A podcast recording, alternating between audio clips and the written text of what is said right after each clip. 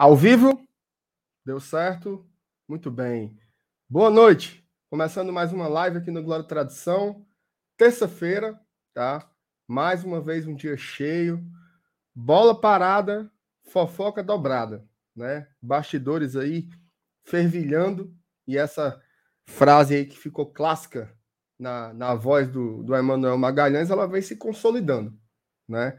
Muita notícia de bastidor, algumas envolvendo chegada de jogadores, fala-se no atacante, fala-se em meio-campista, é, mas também se fala em saída de jogadores. E o que tem dado muito pano para manga hoje no coração da torcida é a questão do Romarinho, tá? Tudo isso e muito mais a gente vai discutir hoje aqui na live do Glória e Tradição. Lembrando a você que se você chegou agora, pega o linkzinho aí da live, tá? Vai aí no, no, no YouTube. Se você tiver pelo celular, ou se você tiver é, pelo seu navegador no computador, pega o linkzinho, copia e cola nos seus grupos de WhatsApp ou compartilha os nossos posts nas redes sociais, principalmente ali Twitter, Instagram. Chama a galera para vir acompanhar a live, porque hoje está mais uma vez imperdível Lembrando que se você, por um acaso, ainda não foi inscrito no Glória e Tradição, o momento é agora. Se inscreva, já deixa o like que vai dar tudo certo. O Lucas está perguntando da contagem regressiva. Eu não boto a contagem regressiva. Sou contra a contagem regressiva.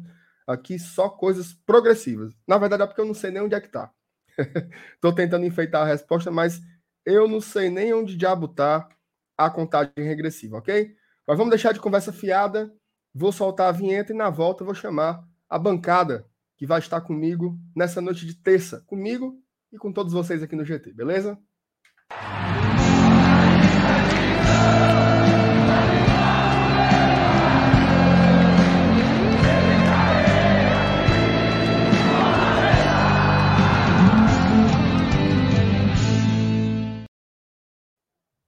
Meu amigo Elenilson Dantas, e aí, cara, boa noite, como é que estamos? Boa noite, meu amigo MR. Boa noite a galera aí do chat. Já está aqui presente. Alvissareira aí pelas novidades de hoje, pelo zum zum zum, pelas fofocas e futricas que movimentaram essa terça-feira, né? E para completar, né, minha, o Fortaleza ia estrear no próximo semana, aí adiou pro dia 30, a gente vai ter que aguentar mais uma semana de fofoca e de conversa aí. Mais uma semana de, de bastidor, né, Lenilson? É, mas é isso aí. Isso aí. Enquanto a bola não rola, é a fofoca que anima a gente aí, e a gente vai tem que conversar sobre isso. Porque, até porque tem muita fofoca aí que acaba virando verdade, viu? Tem, eu acho que, que às vezes tem fofoca que dá a ideia. Né? Um negócio que nem existe, mas de tanto povo falar, tal hora acontece, né? Como diz o outro. Mas enfim, é, vou dar uma lidazinha em algumas mensagens aqui, tá? Sobretudo cumprimentando as pessoas que já chegaram. O Tiago de Jesus dá boa noite. O Lucas Ferreira também dá boa noite, cuida. O Rômulo, Rômulo Nantua, ele dá um buenas noites, hermanos tricolores. O cara já tá no, no clima total aí da Libertadores que está se aproximando. O Paulo Cassiano, boa noite, GT, esperando vocês aqui. Já estamos no ar, meu amigo, estamos no ar. Lucas Carvalho, Começando hoje uma maratona de três plantões noturnos seguidos. Valeu pela companhia, GT. Lucas, que bom, cara. Eu fico muito feliz quando a gente consegue estar né, com as pessoas em, em momentos diversos da vida delas, da, das vidas delas, na academia, no trabalho, lavando a louça, arrumando a casa. Sempre é muito massa é, ser essa parceria né, para o torcedor de alguma forma, isso é muito bacana. O Ítalo Mourão, Boa noite, bancada do GT. Boa noite, Ítalo. O Vinícius está sempre por aqui. Boa noite, meu querido. O Iago, cuida MR. O Rony, boa noite, GT. O Aldemir também dá boa noite. É uma ruma de boa noite. O PH também está por aqui, dando boa noite. E o Robson, olha só que legal, Lenilson. Boa noite. Manda um alô aí para mim. Moro no Tianguá. Aqui só tem tricolor de aço. Robson, a minha irmã, ela mora no Tianguá. Ela é casada com com um cara ali do Tianguá, tem, tem dois filhos já, mora aí há bem uns 20 anos já. Então, terra muito boa, sou doido pelo Tianguá, acho legal demais. Tu conhece lá, Danilson? Conheço. O, o, meu compadre Francisco José é de lá, ele de vez em quando tá aqui no chat também, deve estar tá assistindo ainda. Daqui a pouco ele aparece aí. Até o, o, o, nome dele que aparece aí, eu acho que é Dedé Leane Shalom, uma coisa assim. Ah, tá, eu já vi, já vi ele, ele aqui pelo chat já algumas acho, vezes. É, Enfim. Ganhou, ganhou até a camisa no sorteio ali, o bicho é cagado.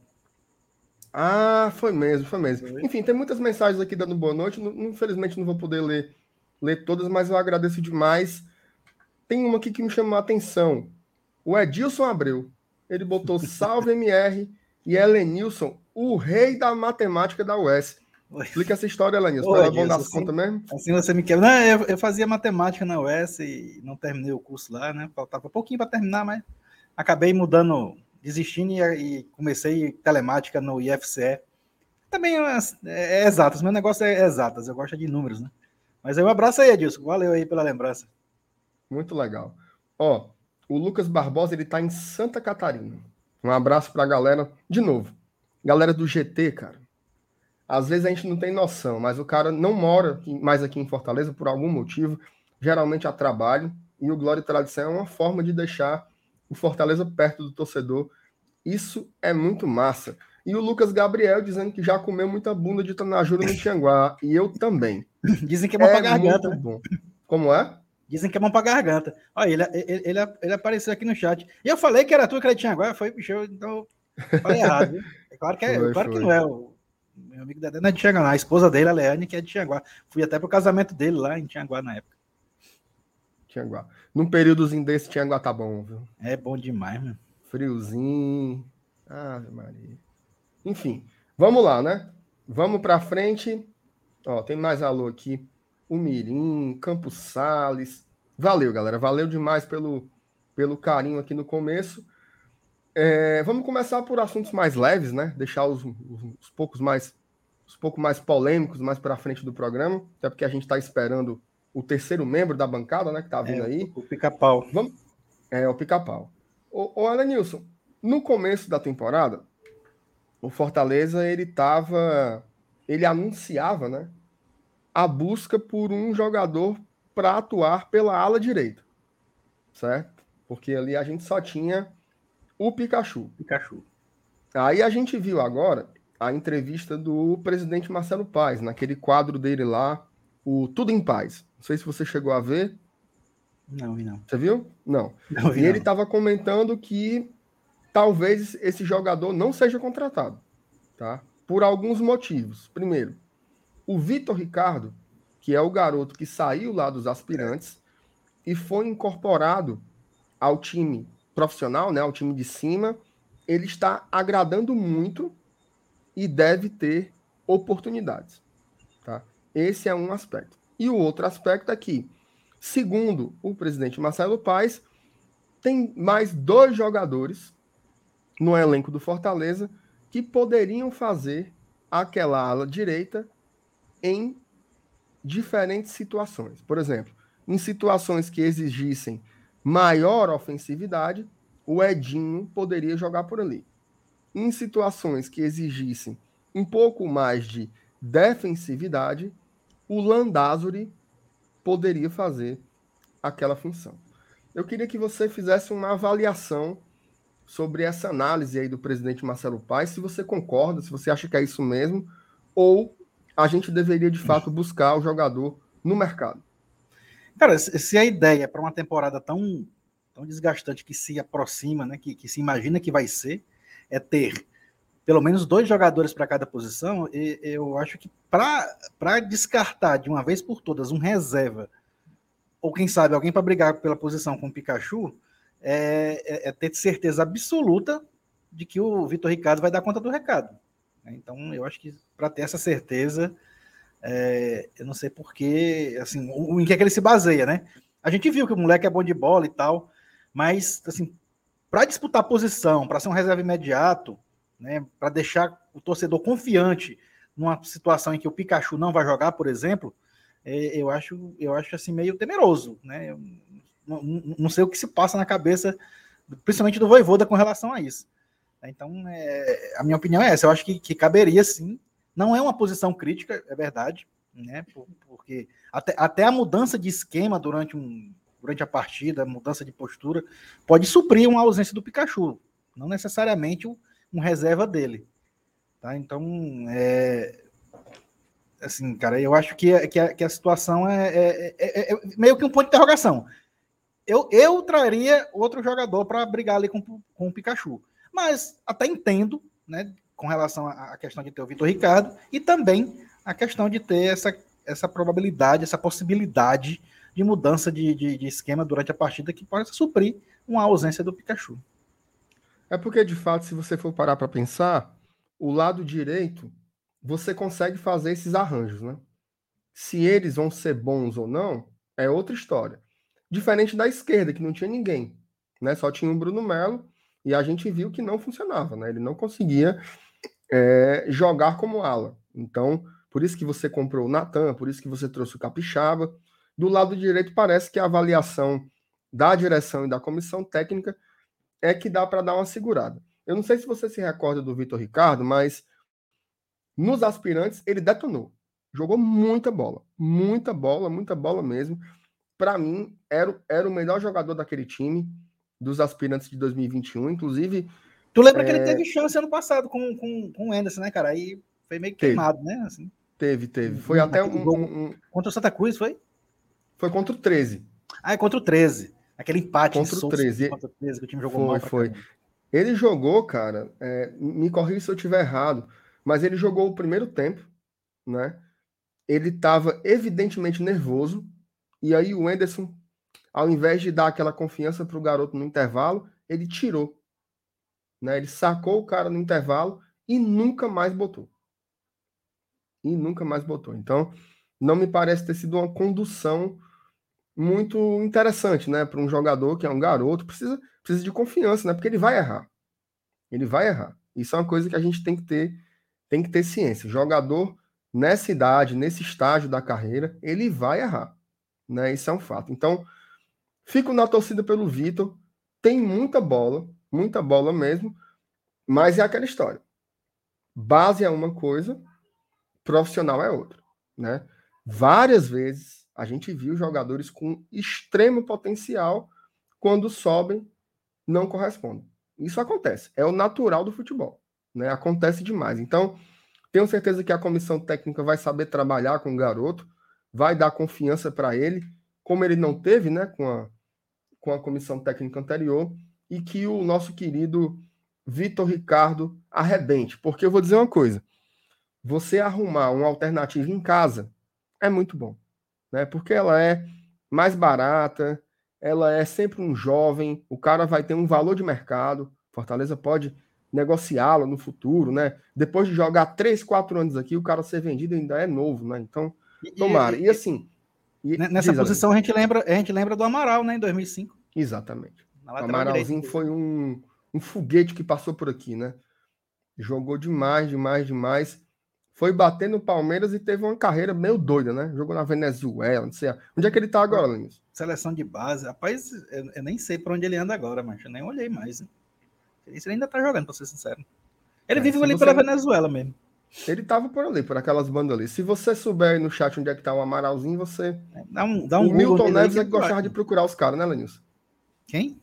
O Milton Neves gostava de procurar é, os caras. Por né? onde anda, né? Por onde anda. Por onde anda fulano, é, os caras caras eram, eram muito bons nisso daí. O, o, o Milton Neves é, é muito conversador de besteira, né?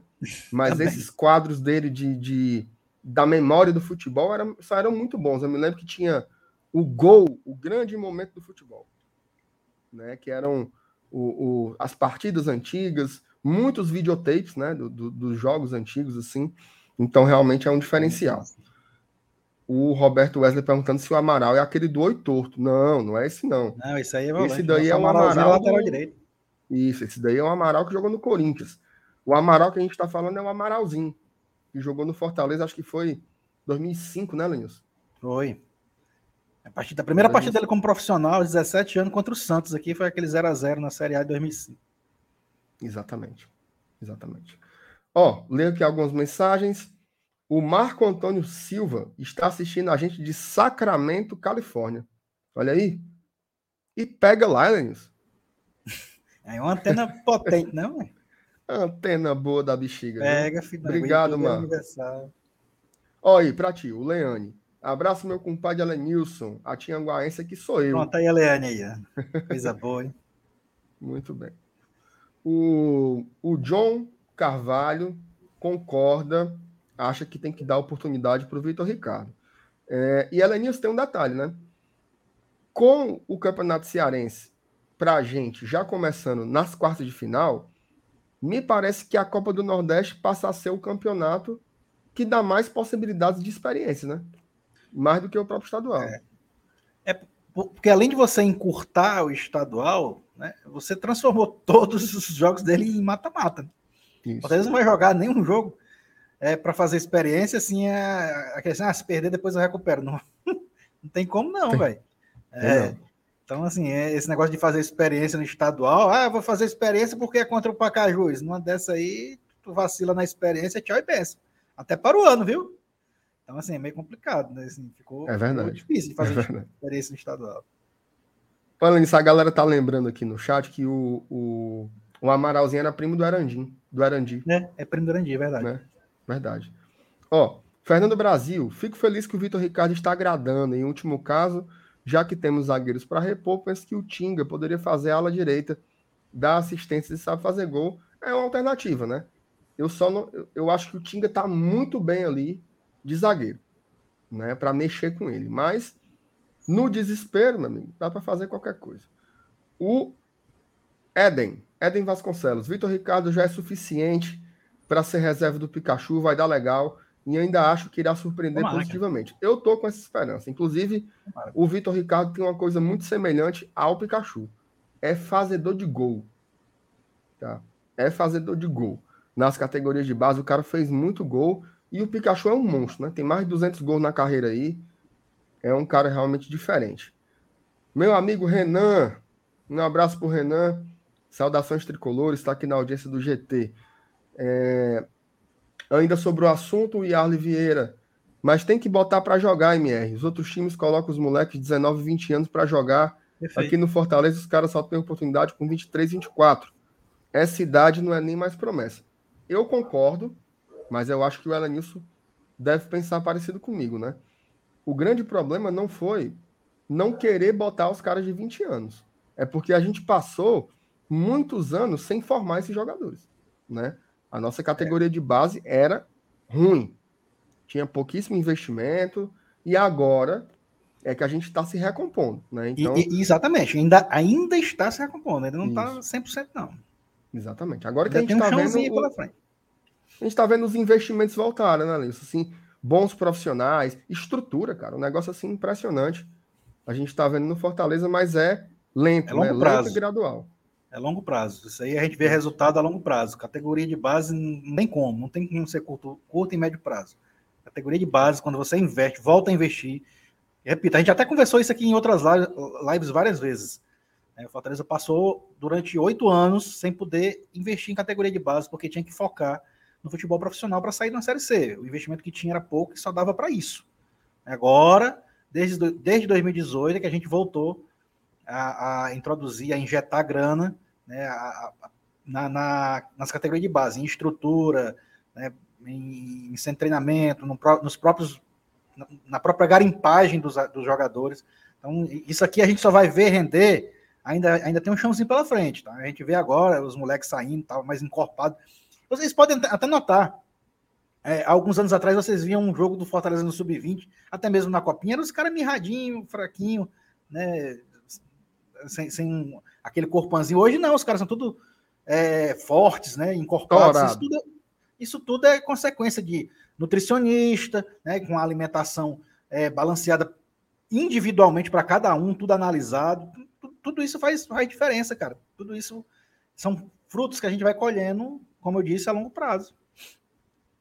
Sem sombra de dúvidas. O Elenilson, e falando em, em, em categoria de base, Hoje teve uma notícia muito legal que saiu, que é sobre o Abraão. Né? O Abraão que foi o, o, um dos destaques, né? talvez o principal destaque do Fortaleza na Copinha. Acabou se lesionando ali na segunda rodada ainda, mas um zagueiraço, né? zagueiraço, zagueiraço. e ele teve Covid, né? Não foi nem lesão, tô é, é viajando. Ele positivou para a Covid-19 lá em São Paulo, foi afastado do grupo, voltou para cá, né? Depois do isolamento, e hoje ele já fez o seu primeiro treino do ano no profissional. Tá? O Abraão, o Abraão que passou 2021 praticamente inteiro treinando lá, compondo o grupo, né? Sempre precisa de mais gente para compor o treino, né? Faz parte da, da estratégia da estratégia dos jogadores, do, dos treinadores. E eles chamam os caras da base, né? Para incrementar esses treinamentos, aproveitam para observar também. E o Abraão passou o ano inteiro nesse nesse vai e vem, treinando lá com o principal. E esse ano ele foi, a exemplo do Vitor Ricardo e do Hércules, que é o rapaz que veio lá do, do Atlético Cearense, né, o antigo Uniclinic. O Abraão ele está no time principal do Fortaleza. Hoje ele faz parte do elenco principal do Fortaleza. Queria que você comentasse um pouco sobre esse jogador, Lenilson, você que, que o observou também na Copinha, observou nos aspirantes. É... Mas eu queria também que você é, falasse como que vai ser para ele. Porque, diferentemente do Vitor Ricardo, que só tem o Pikachu, a concorrência para o Abraão é muito grande, né? Porque você tem ali os três zagueiros titulares, o Tinga, o Tite e o Benevenuto, e você tem três zagueiros que foram contratados, né? O Landázuri, o Wagner Leonardo e o Sebadios. Então ele está ali como o sétimo zagueiro do elenco principal. Comenta um pouco sobre essa salada toda do Abraão aí, Elenilson. Por favor. Pois é, não, não, só, não só o Abraão, né, né, MR? Porque, assim, mesmo a gente é, sabendo que ainda tem muito a crescer com a relação à categoria de base, mas a gente viu que tem alguns moleques aí, já nesse time atual, né, que jogou a Copinha, que, que podem é, aparecer no banco de reserva de vez em quando. O próprio Abraão, ele ele estava no banco de reserva, até, até viralizou a imagem dele, né, cantando junto com a torcida, em um jogo se não me engano, jogou contra o Bahia, não foi? Nem foi no último qual... jogo, ele estava no, no banco. Pois é, mas, mas aí para ele ir de novo no banco, né? É, é, é, como você falou, pode acontecer, pode acontecer, porque ba basta que eu, eu tenha um jogo que o treinador decida poupar os zagueiros titulares, não levar nem no banco, pelo menos um, um, ou dois zagueiros, ele já é, já é, já é motivo suficiente para ele ir compor o banco e quem sabe, né? No, no decorrer do jogo pode acontecer alguma coisa que ele entre. Mas, é, como eu ia dizendo, não só ele, cara. Tem, tem, tem o, acho que o Geilson, né, que é o, o, aquele volante também, que pode aparecer. O próprio colombiano lá, artilheiro, o carrasco do clássico, né, que, que gosta Juan de fazer gol no rival, Juan Martins, né, que, cara, o, o, centroavante que gosta de fazer gol no rival, ele já tem, ele já tem um, um, uma carta na manga, né? É meio caminho andado para a torcida já gostar dele, é, é, é ele é nesse costume aí. Fazendo então, três, então, né? né? né não? Então, cara, a gente começa a ter é, essas possibilidades, né? As coisas ainda, eu sei que vão melhorar muito nos próximos anos, no decorrer dos anos aí. Mas hoje, na situação real, assim, uma situação de desespero, por exemplo, se a gente não tivesse ninguém para colocar em campo, esses moleques aí é, poderiam representar muito bem o Fortaleza num, num, antigo formato do campeonato estadual, por exemplo. Né? Mas, mas especificamente com o Abraão, eu acho que apesar de toda essa concorrência, de toda essa superlotação ali, que a gente pode considerar assim, no, na, na, na, posição, eu acho que vai aparecer ainda de Veneta aí uma, uma, uma oportunidadezinha aí para ele, para ele pelo menos ir no banco com possibilidade de entrar no decorrer do jogo. Eu acho que, que não está totalmente descartada aí a, a questão para ele, não. Eu acho que ele, ele ainda tem essa esperança. É verdade. Olha, Nilson, o, o Roberto ele comenta assim: oportunidade não vai faltar. Exatamente. O Jackson era a terceira opção e jogou umas 10 partidas. É, vou, você jogar com três zagueiros é, é muito, cara. É, então, de vez em quando, pode acontecer dois contundidos, um, um suspenso, ou até mesmo dois suspensos. É, não, é tão, não é tão difícil assim para ele, não, viu? E naquela posição que a turma leva cartão, né? É normal é. um zagueiro, um zagueiro levar um cartão, um amarelo, vermelho. Então, sempre a turma tá suspensa. Tem as lesões, né? A gente sabe que a temporada as temporadas no Brasil, né, os calendários são insanos, e esse ano vai ser mais ainda. Né? Quando, quando chegar ali em abril, vai ser PM, vai ser jogo por cima de jogo, meio de semana, fim de semana, meio semana, fim de semana. Aí a gente vai ter no comecinho agora, Copa do Nordeste, Campeonato Cearense, depois começa a Libertadores, a Série A e a gente ainda pode jogar a Sul-Americana. Né? Porque se o Fortaleza ele ficar em terceiro, né, em terceiro no grupo, ele pode entrar já no mata-mata da Sul-Americana. Então, Perfeito. podem ser aí cinco competições. Então, é possível, né? Que, esse, que esses caras joguem. Tem muita gente falando aí que o Mendes está contratado. Mandem a notícia, tá? Escrevam é, aí no chat manda, manda a notícia que a gente abre. A fonte, a fonte. É, divulga a fonte, porque se a fonte for post do Twitter, é. ou fonte, ou fonte zap, aí é osso. Né? Aí lasca. É, porque assim, até onde eu sei, tá? Até onde eu sei, o Fortaleza não tem interesse no Vitor Mendes.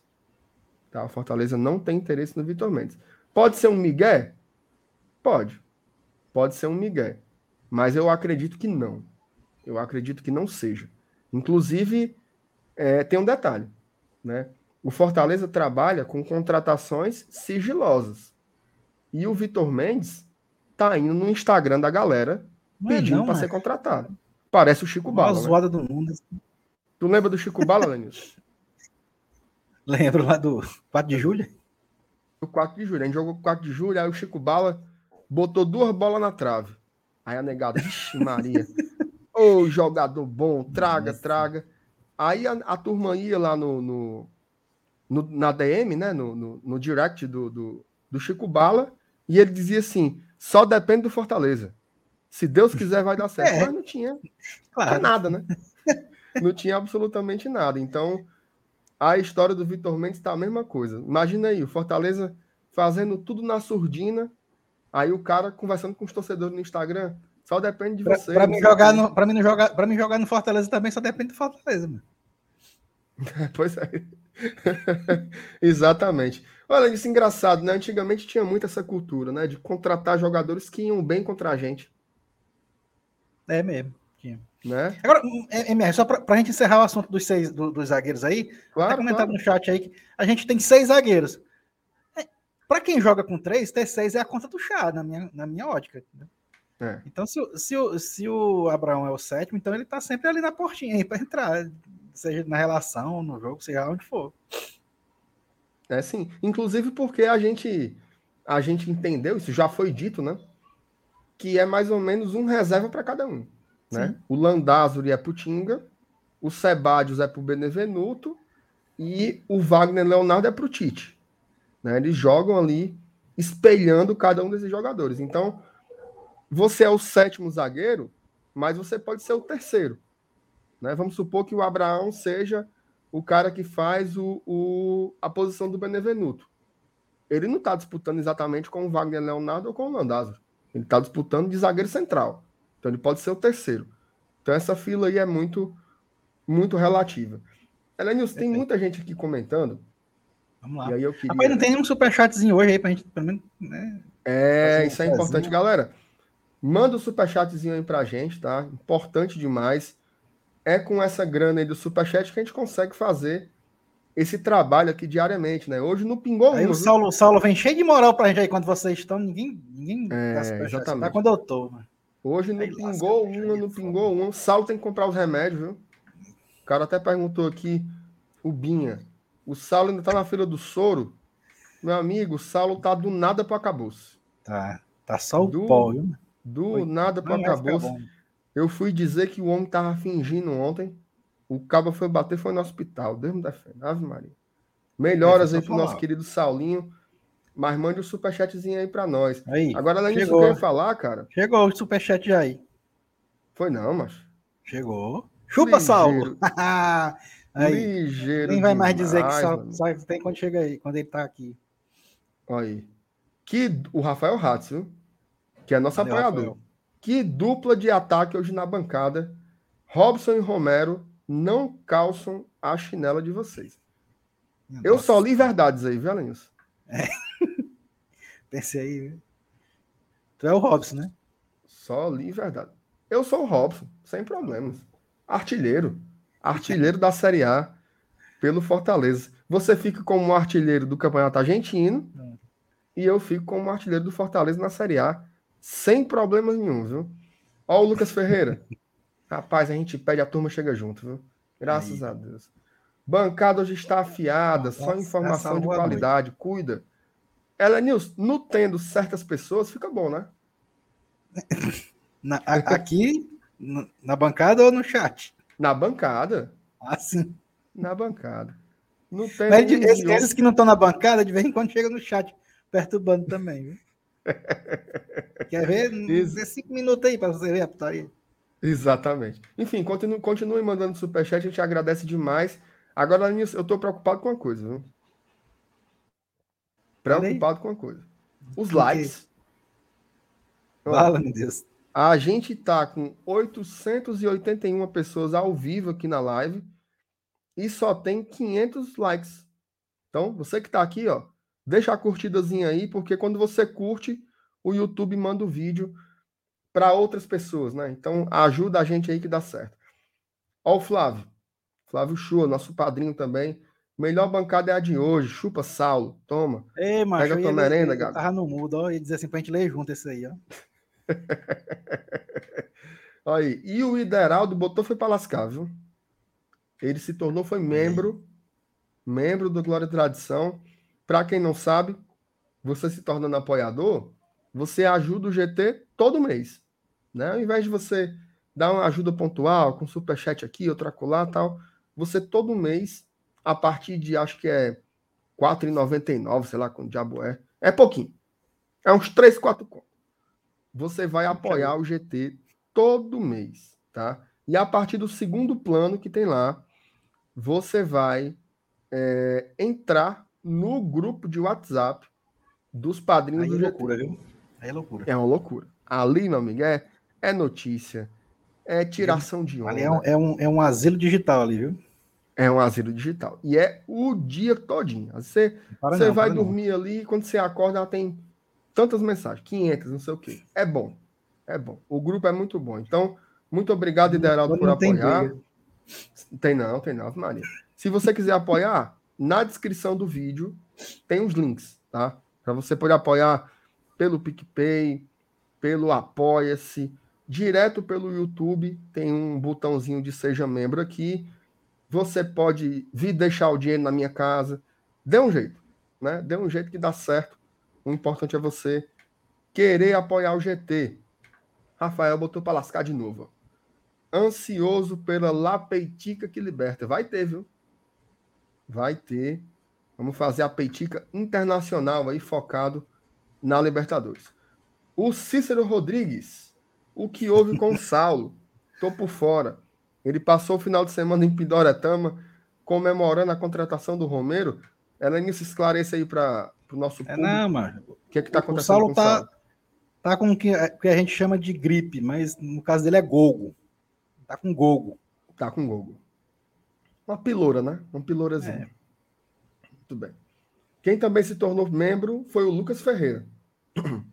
Lucas Ferreira também se tornou membro. Muito obrigado, Lucas, pelo apoio. Valeu demais. É, deixa eu ver aqui o que mais. Ixi, é mesmo. Por que, que a gente chamava hospício de asilo antigamente, hein, mas? Rapaz, não sei não. Eu acho que era o nome. Nomenclatura mais antiga. Talvez, realmente né? tem nada a ver mesmo. Não, não é sinônimo. Não faço a menor ideia. Olha aí que observação legal do cara aqui, ó. Será que teremos um MR no ataque? Moisés e Romero? Olha aí. Maria. Aí já, já, já a gente vai falar sobre Moisés, tá? Tem detalhes sobre a negociação do Fortaleza com a Ponte Preta a respeito do atleta Moisés, tá? Chegou o pica Já já a gente vai falar sobre isso aqui no GT. É... Mais o superchat. Fernando Brasil, MR News, só gente fera. Melhoras ao Saulo e a Thaís. Um abraço pro Fernando. Valeu, obrigado aí por, por apoiar a gente, por, pelo seu superchat, pelo seu apoio, pela sua audiência. Olha quem tá na tela. Opa! Felipe já chegou aí com a com a câmera Lars von Trier. Perspectiva Spike Lee, né? Olha Exatamente. Aí. E aí, Felipe, tudo bem contigo, cara? Fala aí, MR. Cara, prazer, desculpa, pedir desculpa aí pra galera aí, cheguei um pouquinho atrasado, mas acontece. Manda um abraço pra você, pela News, pra galera do chat, quem tá acompanhando aí a live em andamento. E é isso aí, vamos passar adiante e seguir com o assunto que tá aí no momento. Por favor, continue a leitura de mensagens. Muito bem, muito bem. Ó, O André Sabino também se tornou membro, viu? André Sabino também se tornou membro. Valeu, André. Terceiro membro hoje aqui do Glória e Tradição. O Igor Guerreiro, ele puxa a nossa pró próxima pauta, tá? Ele diz assim: Boa noite, bancada. Chegando agora, já falaram do Lucas Piazon. Ele é titular do Braga ou é banco e entra vez ou outra. Bora falar do Lucas Piazon. Hoje teve é, alguns detalhes, né? E, antes de falar, quem, sobre... quem, é que responde aí o pessoal no direct do, do Instagram? A Thaís deve ter muita mensagem, né? É melhor mandar Depende por e-mail, né? Dia. Pra galera entrar no.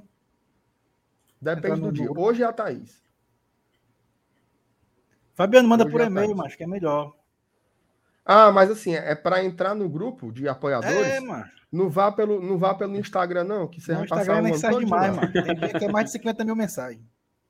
Fabiano, glória e tradição, arroba gmail.com, certo?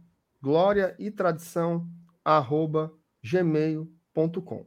Manda lá o e-mail, diz o seu nome, o plano que você assinou e coloca o número do teu telefone uhum. que a gente te adiciona é no grupo de WhatsApp. Pelo é Instagram é... você vai morrer doido, mas você não vai entrar, beleza? É, é, é aproveitar, MR, e falar que é esse aqui, ó. É o mesmo do Pix do GT, ó. Glória e tradição, arroba gmail.com. Inclusive, se vocês quiserem mandar um Pix aqui para a galera do GT, a gente agradece. Colocar o QR, Code, o QR Code na tela e já chegar chutando Boa, balde, Felipe. convidando a galera para apoiar. Já chegar chutando balde para apoiar a galera a dar um suporte aqui no nosso trabalho. E o QR Code. Agora sim tô arrepiando aqui, eu tenho um Mas tá aqui, ó. Pix do GT, aqui é o e-mail que você tem que enviar, viu? Ó, é... o André Sabino se tornou membro. Antes de falar do Piazão, só ler dois superchats aqui rapidinho. Opa. O Léo Rodrigues, dois contos aí para inteirar o lambedor de Romã pro Saulo. É bom, viu? É bom. bom é bom. É Funciona, Lenilson? Funciona? Funciona. Funciona sim. Esses remédios caseiros funcionam, mano. Vou atrás, vou atrás. Não sei se é efeito placebo, mas que funcionar, funciona. se o cara, se o cara tiver fé, funciona. É. Eduardo Barbosa. Ga... Ixi, aí eu não sei se eu posso ler essa mensagem, não, porque o cara. O cara disse que não era para ficar chamando de gago, né? Mas eu vou dizer que foi o Eduardo Barbosa que disse. Eu só estou lendo, viu, Sal? Botou assim: gago com, gago com gogo é de lascar. Go, gogo, é. Dá para ele fazer, tá amanhã ela fazer É a doença do, do Saulo aí. É Tá, tá, vazando um, tá vazando um áudio aí de alguém, tá? Só, só, só falando aí. É a dona Rosângela. Opa, olha ela. Dona Rosângela Era, tá aí só. Nosso papel aqui. Dona Mas, Rosângela sim. tá só aí, bebê, bebê, bebê, bebê, bebê, a gente só escutando aqui tá a conversa aqui. vamos lá, vamos falar do Piazon. Opa, Saiu detalhes lá. hoje, né? Detalhes foram divulgados aí na, na imprensa, acho que foi uma matéria do Afonso, do Afonso lá do, do, do, do povo, povo né? né? E ele apurou o seguinte: qual é a proposta? Tá? O Fortaleza ofereceu 200 mil euros pela liberação do jogador por empréstimo. Tá? 200 mil euros pela liberação do Lucas Piazon por empréstimo. Tá? Ele sendo liberado, esse empréstimo teria uma opção de compra no valor de 2 milhões de euros. Tá? Então, esse daí é o leriado envolvendo o Lucas Piazon e o Fortaleza. Parece que o Braga quer um pouquinho mais de dinheiro para a liberação. Vi algumas matérias que falavam até em 500 mil euros. Então, pelo que eu entendi, esse é o nó dessa contratação. E aí eu queria que vocês comentassem, né? O que vocês acharam dos valores? A gente não faz ideia do salário do jogador, que é mais um valor importante, né, para se ter em conta aí nesse cálculo todo, né? Então a gente não tem o valor dos salários, mas esse é o valor pelo empréstimo e a opção de compra. O que é que vocês acham aí desses números e do Lucas Piazon? Queria que o Elenilson começasse, porque ele não estava ontem, né? Quando a gente fez a análise do jogador, então ele já pode também dar umas pinceladas aí sobre o assunto. Macho, eu, eu tenho ultimamente eu tenho ficado meio relapso, mas não sei se é o Fortaleza me acostumando mal. Mas assim, assistir Série B ultimamente para mim não tem sido um dos meus melhores passatempos, não. Mas é, eu ouvi assim por cima, né? Vi, vi lances, vi gols às vezes. Mas, cara, eu tô achando que é um pouco exagerado, não acho não. Esse cara, essa bola toda mesmo. Eu, não, eu tô achando assim uma supervalorização aí de, de, desse jogador. Tudo bem, a necessidade às vezes faz o faz o valor aumentar, né? E outra coisa, né? É, essa notícia aí de que o David foi vendido e tal, blá blá blá. O cara que, que, que tá negociando com Fortaleza agora, ele botou o preço lá em cima. Ah, esses bichos aí estão com, tão com a seda no bolso aí, venderam o David e tal. Uma coisa acaba puxando a outra. Sei lá, eu tô tentando entender aqui por quê né, que existe essa, essa inflação tão grande assim quando se trata do Fortaleza ir atrás de jogadores. Eu acho que só pode ser isso. Não, só o time vai para Libertadores, está com um, um, cofre abarrotado. Pode pensar várias coisas a respeito disso. Mas eu continuo achando que né, esse valor aí, não, não sei não. Achei, ou, ou eu ouvi falar pouco desse rapaz aí, ou eu realmente não vi porcaria em de Série B para poder não estar tá achando o que realmente ele deve ser. É, mas eu eu não, não vejo essas Coca-Cola todas nesse cara, não, para valer tanto dinheiro assim. Felipe. Bom, MR, uh, já focando aqui um pouquinho no, um pouquinho no, no Piazon, acho que ele estava se referindo a Moisés, né? É, eu tô falando é, do Moisés, tá? do Moisés, é, é, é, Moisés. do Moisés. Do Piazon, cara, é, assim, do que a gente pôde ver da matéria do Afonso, é uma proposta de empréstimo, né? Porque ele tem contrato com o Braga até 2025. São valores que, querendo ou não, pra gente, oh, pessoal, pra a gente torcedor do Fortaleza, a gente se acostumou a ser valores mais baixos, né? é a notificação aqui. Porque eu, macho, eu só fiz chegar, liguei o computador e entrei na live, entendeu? Eu tô aqui no, no ritmo da rua aqui, mas, mas enfim, perdão pra galera aí. Mas basicamente, cara, assim, por ser um jogador que ainda tem contrato né, com um time europeu e, querendo ou não, ele está disputando uma, uma liga europeia, não é das cinco grandes ligas, né? Porque a gente lembra que na Europa é, tem uma valorização maior se você joga na Bundesliga, se você joga na Premier League, se você joga na La Liga, se você joga no campeão. Capaz agora o top 5, top 5 é Premier League, Bundesliga, La Liga, Série A italiana e Campeonato Francês, a Ligue 1. Esses são top 5. Se você não joga num desses grandes centros, naturalmente o seu, o seu passe desvaloriza, você não tem uma grande visibilidade. Logo em seguida, vem o Campeonato Português. Ele tem essa certa, ele tem essa certa importância, esse grau de, de visibilidade, né? Tanto que vários jogadores do Porto e do Benfica são constantemente negociados com outros clubes da Europa. Né? A gente vê inúmeros casos. O próprio Cebolinha está sendo agora recentemente procurado pelo Napoli, né? que já há um tempo atrás também negociava com ele. Então o futebol português tem essa certa visibilidade.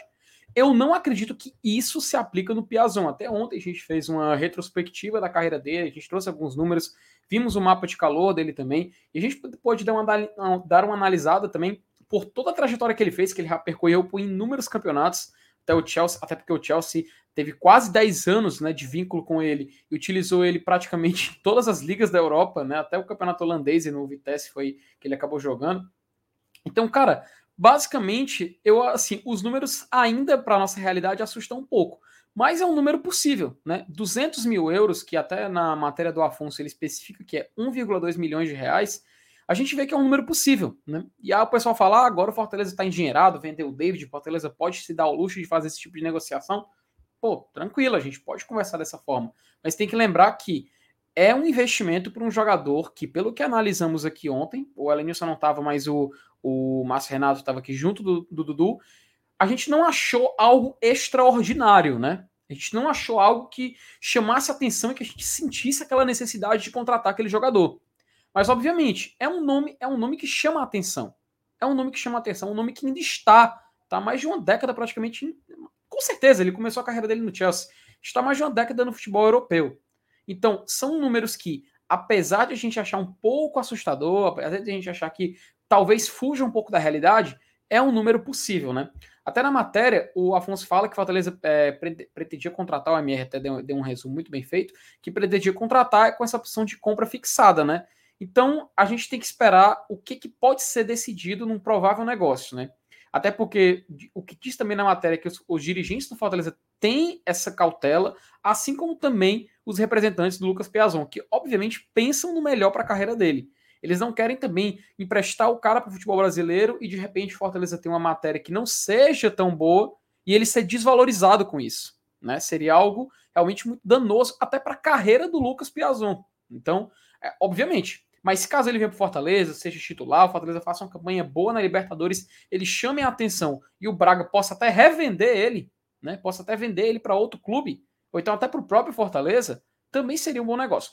Eu acho arriscado. Eu continuo achando arriscado. Eu continuo querendo observar até onde vai isso, até onde vão ser as tratativas, porque até o momento não me agradou, sabe? Mas isso é uma opinião pessoal. Eu até gostaria de ouvir um pouco também, se sim, só mesmo dizer rapidinho se agradou ou não, tanto do Márcio Renato como também do Elenilson. Ei, MR, quando, quando tu perguntou para mim, tu, tu falou no Moisés também, não foi não? Ou eu não, ouvi errado?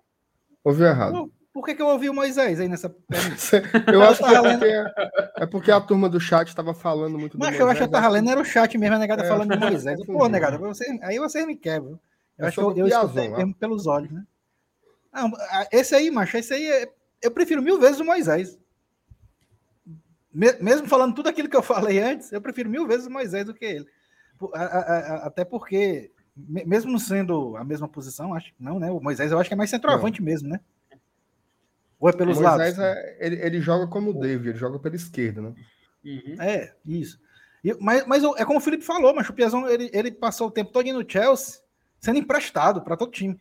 É, é, é, como se o Fortaleza contratasse um, um Edson Carius ou um Morobó e ficasse emprestando. É a mesma coisa, mas é, guardado as devidas proporções, é porque o cara. É, e os números dele, velho, se você olhar, os números são, são meio fraquinhos, né? É, esse aí é que é inflacionado mesmo. Esse aí, esse aí tem um preço, tem um preço fixado pela grife, né? Um jogador que, que saiu aqui das categorias de base, jogou seleção de base, aí foi para o Chelsea, aí pronto.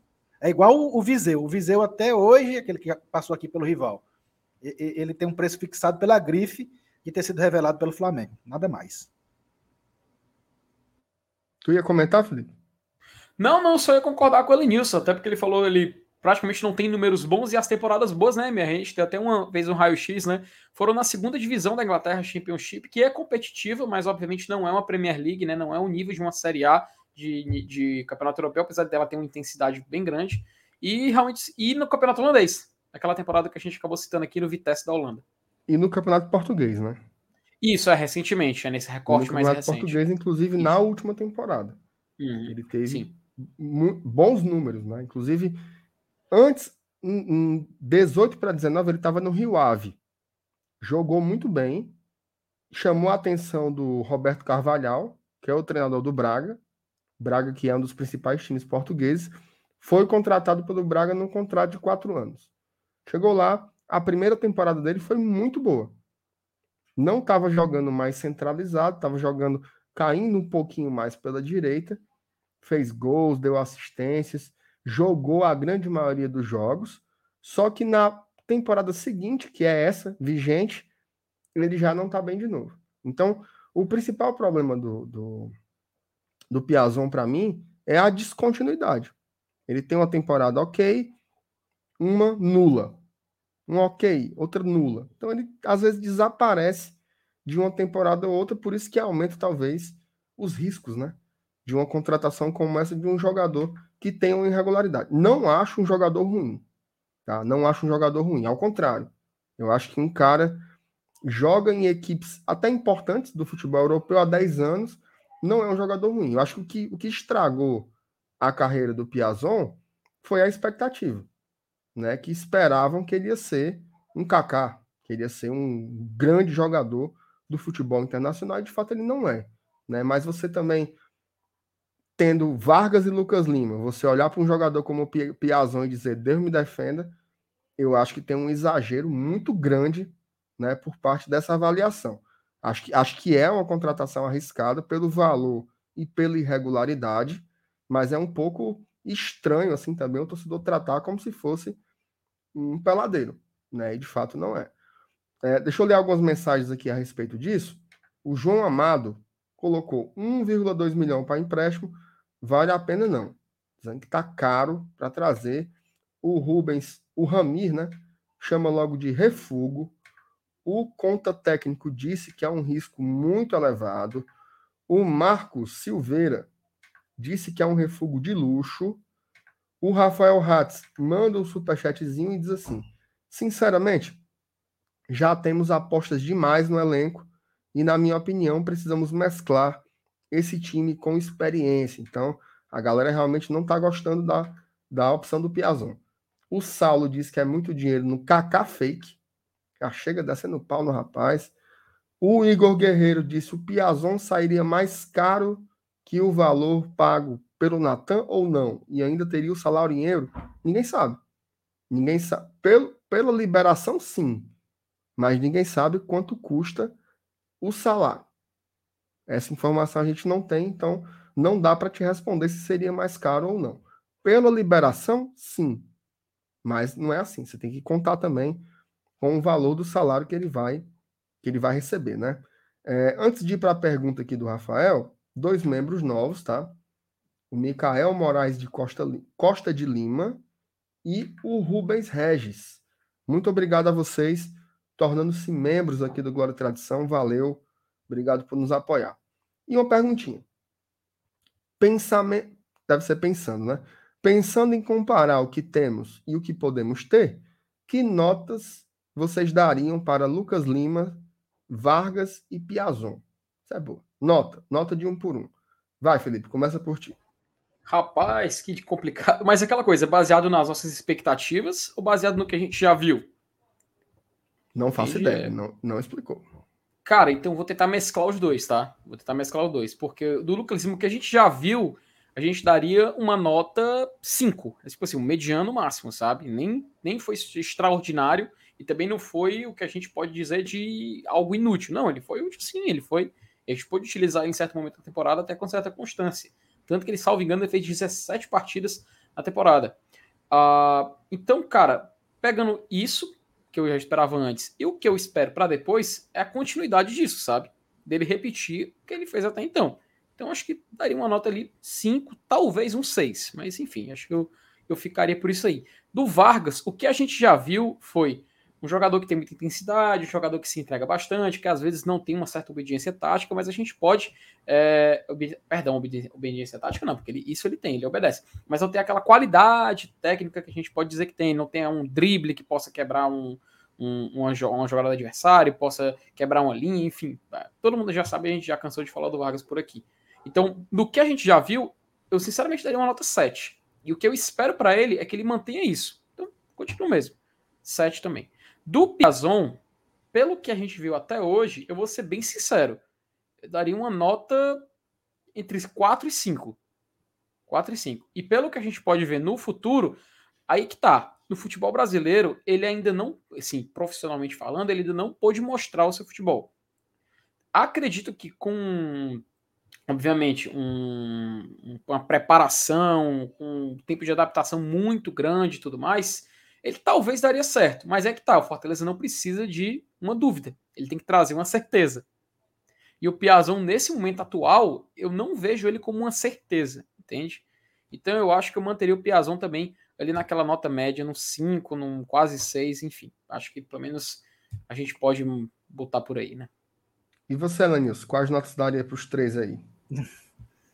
Cara, eu vou, eu vou, mais ou menos aí na linha do Felipe, a análise é por aí mesmo. Assim, é, o Lucas Lima eu acho que, a, a, a, apesar de ele ter entregue para a gente bem aquém do que a torcida do Fortaleza esperava dele no ano, no ano passado, mas mesmo assim eu vejo que a maioria, né, por menor que seja, até a gente, a gente já pôde ver isso aqui em pesquisa feita até mesmo aqui no, no na nossa live aqui no GT, de que a, a torcida do Fortaleza ainda tem uma expectativa sobre ele, tá?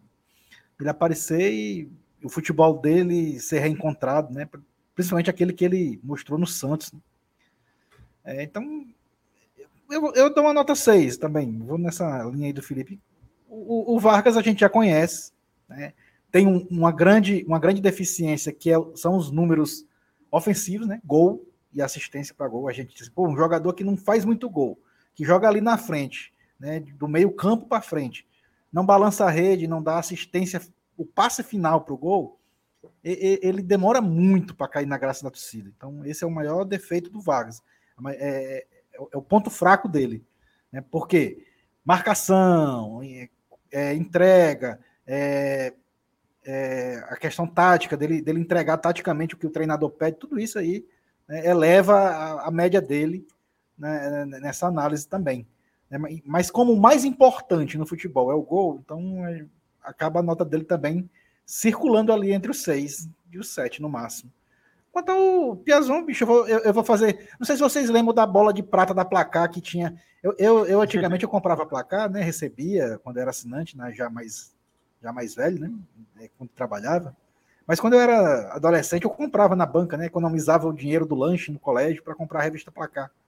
E eu ia olhar as notas da bola de prata, né? E às vezes o cara entrava no jogo e tava lá sem nota.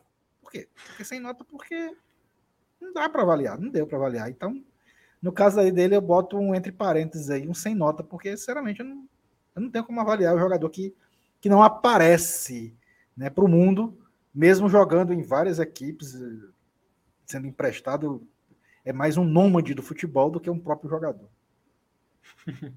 Muito bem. Ô Felipe, o Alessandro Hernani, ele coloca aqui. Passem aí de novo o DVD do Piazon ou o mapa de calor. Se tu puder preparar, Felipe, aquele mapinha de calor que a gente passou ontem.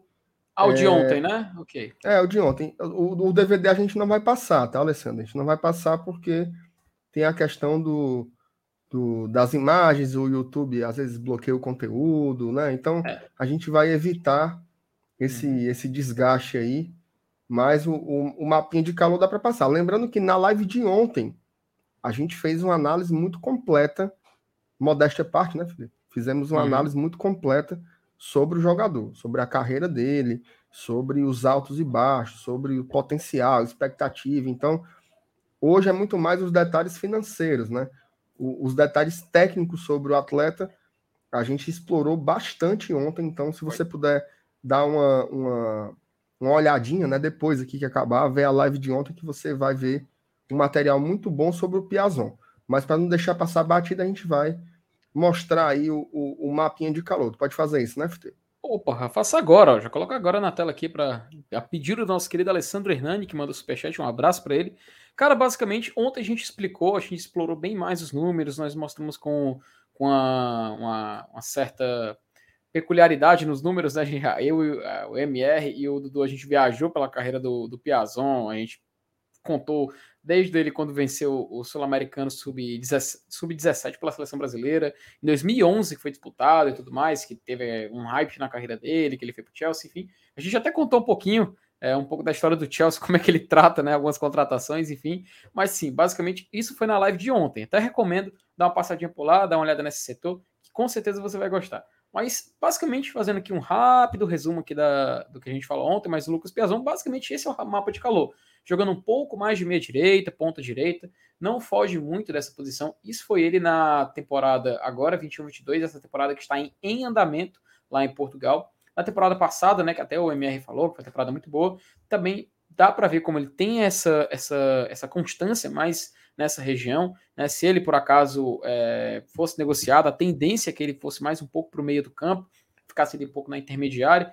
mas basicamente ele vem se destacando aqui. Se a gente voltar mais uma temporada, aqui já pelo Rio Ave, também, ó, ele está mais espaçado, mas ainda se, se destacando mais no lado direito do campo. Né? A gente tem que lembrar que Fortaleza no lado direito tem já contando com o Iago Pikachu, a gente tem o Ederson que ali no meio faz essa posição. Então, basicamente, é, é o que ele vem imprimindo nos últimos jogos. Né? Nos últimos jogos, não, nas últimas três temporadas aqui em Portugal, no futebol português, lá na Primeira Liga, lá em Portugal. Né? Basicamente, esse aqui, o mapa de calor dele, não foge muito disso mas recomendo novamente para visitar o setor da live de ontem, onde a gente falou do Lucas Piazon, que deu para dar uma grande explorada nesses números dele.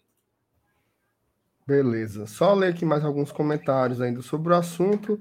O João uhum. Paulo Papa, olha aí, João Paulo, obrigado Opa. pelo superchat. Ele manda aqui. Sabe que ele é, ele é parente do Gustavo Papa, hein, que jogou aqui? Cara, eu juro. Ou do eu, Silvio Carlos? Ou do Silvio Carlos, que é o Papa eu, também, né? Eu sabia, eu sabia que o MR ia falar do Gustavo Papa, mas eu sabia, mas tava até credendo. Grande Gustavo ele, Papa. Ele vai falar do Gustavo. Ele vai falar, falou. Artilheiro das horas inoportunas. Cara, Ora não. Diferenciado. Demais. O João Paulo diz assim: no lugar do Piazon é colocar energias no Mendes. O povo gosta do Mendes, né? O Fortaleza levaria ainda mais o patamar, pois é hum. novo, titular, capitão, destaque do União Espanhol, União Espanhola, né? E hoje uhum. foi convocado pela seleção chilena. Né? Então a galera tá dizendo: se for para rebolar dinheiro, rebole nos peitos do Vitor Mendes. Rafael um Hatz. Um, abra um abraço, pro, um abraço pro, pro, pro, João Papa, Gustavo Papa e todo o Vaticano. Toda a família Papa. Toda a torcida do o São Rafael Lourenço. Hatz, uma bancada dessas, mais. Como é? Uma bancada dessas, mais 3,5 no grande circulador, dá para rodar a Fortaleza todinha. Oh, Obrigado rapaz. pelos. Valeu, Rafael. Obrigado, cara. Obrigado pela audiência, obrigado pelo, pelo carinho. Então, assim, a gente pode concluir que o Piazon é uma aposta. Né? Felipe, falando em aposta. Rapaz, falando em aposta, que gancho, para que gancho, Márcio Renato? Que Gostasse? Gancho, Rapaz, é quem? Mas melhor que o da sexta temporada de Game of Thrones, meu amigo. Você tá de parabéns. Por que, que a gente vai falar em aposta, hein, Márcio Renato? Opa, me não sei, diga me, lá. Me, me, coloque aí na tela inteira pra gente falar. Vai lá, meu, Por... meu, meu Reginaldo Araújo. Ô, oh, rapaz, porque se a gente fala de aposta, né, pessoal? A gente fala de um xbet. Um xbet que é a maior casa de apostas do Brasil e do mundo, pessoal. Lá na xbet você faz sua aposta, você se diverte nesse mundo muito divertido e você pode fazer isso acessando aqui esse QR Code, você vai direto para o site da 1xBet, cria sua conta e faz o quê? Usa o código promocional do e Tradição. Meu amigo, você está perdendo tempo. Vá lá na 1xBet, crie sua conta, se divirta. Você vai ter vários benefícios ao utilizar o código promocional do e Tradição. Vai poder duplicar o valor apostado, limite até R$ 1.200. A 1xBet a gente tem que lembrar que é patrocinadora da La Liga, Campeonato Inglês, Campeonato Brasileiro e patrocina aqui, meu amigo, o e Tradição. Então, vá lá na 1xBet, faça sua aposta. Você, ó, Aí você fala, ah, não, gente não está acontecendo Campeonato Brasileiro ainda, nem Campeonato Cearense. Meu amigo, você tem, aposta de tudo, até Copa São Paulo, Campeonato Europeu, você vai se divertir na XBET, pode ter certeza, lá na maior casa de apostas do Brasil e do mundo. Acesse o site, crie sua conta, use o código promocional Glória e Tradicão e lá você vai poder se divertir dessas regalias na maior casa de apostas do Brasil e do mundo. Basicamente é isso, meu querido Márcio Renato. Acho que agora podemos retornar aqui ao ritmo da live. Rapaz, novamente, viu? Fiquei muito impressionado com o seu gancho, viu? Diferenciado, né? ele não é um entendeu, ele não, ele, ele, ele, não entendeu, ele não entendeu, mas deixa eu falar. Foi diferenciado. Ah, foi diferenciado. Vamos lá. Hum. É, Moisés. Agora Eita, sim, viu, Alanis? Separa, separou um mar, viu? Agora sim é um Moisés. Agora sim, Vamos você, abrir um tá, tá, certo. Mas aí também Seguinte. não vai falar tudo de novo, não. Começou a pipocar, né? A história do Moisés Uhum. Cara que vinha chamando a atenção dos torcedores e tal, papapá, papapá. E hoje teve algumas notícias, né? Você teve ali no em Chapecó um repórter próximo ao, ao Concórdia, né? O Concórdia foi o time que, que revelou o Moisés, inclusive ainda tem 10% do passe do atleta. Depois um jornalista lá de Campinas falando também sobre essa negociação, né, ou pelo menos esse interesse do Fortaleza em contratar o Moisés, tá? As primeiras informações eram de que o atleta custava 10 milhões de reais, tá? Essa seria a quantia para você tirar o jogador da Ponte Preta. Só para você ter uma ideia, o Ivan, né, que talvez seja a principal joia né, dos goleiros aí jovens, ele foi para o Corinthians por 10 milhões de reais. E a Ponte Preta, a priori, queria empurrar por 10 milhões também o Moisés para Fortaleza. Então, já apareceu uma coisa meio estranha. Pelo, eu vou até procurar aqui no, no, no Twitter, porque eu curti a, o post do, do, do cara, e ele e falando que não, que não é assim, né? Que o valor que o, Fortaleza estaria preparando uma proposta na faixa de 3 milhões de reais. Achei aqui. É o Lucas Rossafa. O Lucas Rossafa ele trabalha no correio.com, no futebol interior e no portal Esporte News Mundo. Ele cobre tanto o Guarani como a Ponte Preta. E ele diz o seguinte: Fortaleza estudaria apresentar aos representantes do Moisés uma oferta em torno de 2,5 milhões de reais a 3 milhões de reais pela compra dos direitos econômicos.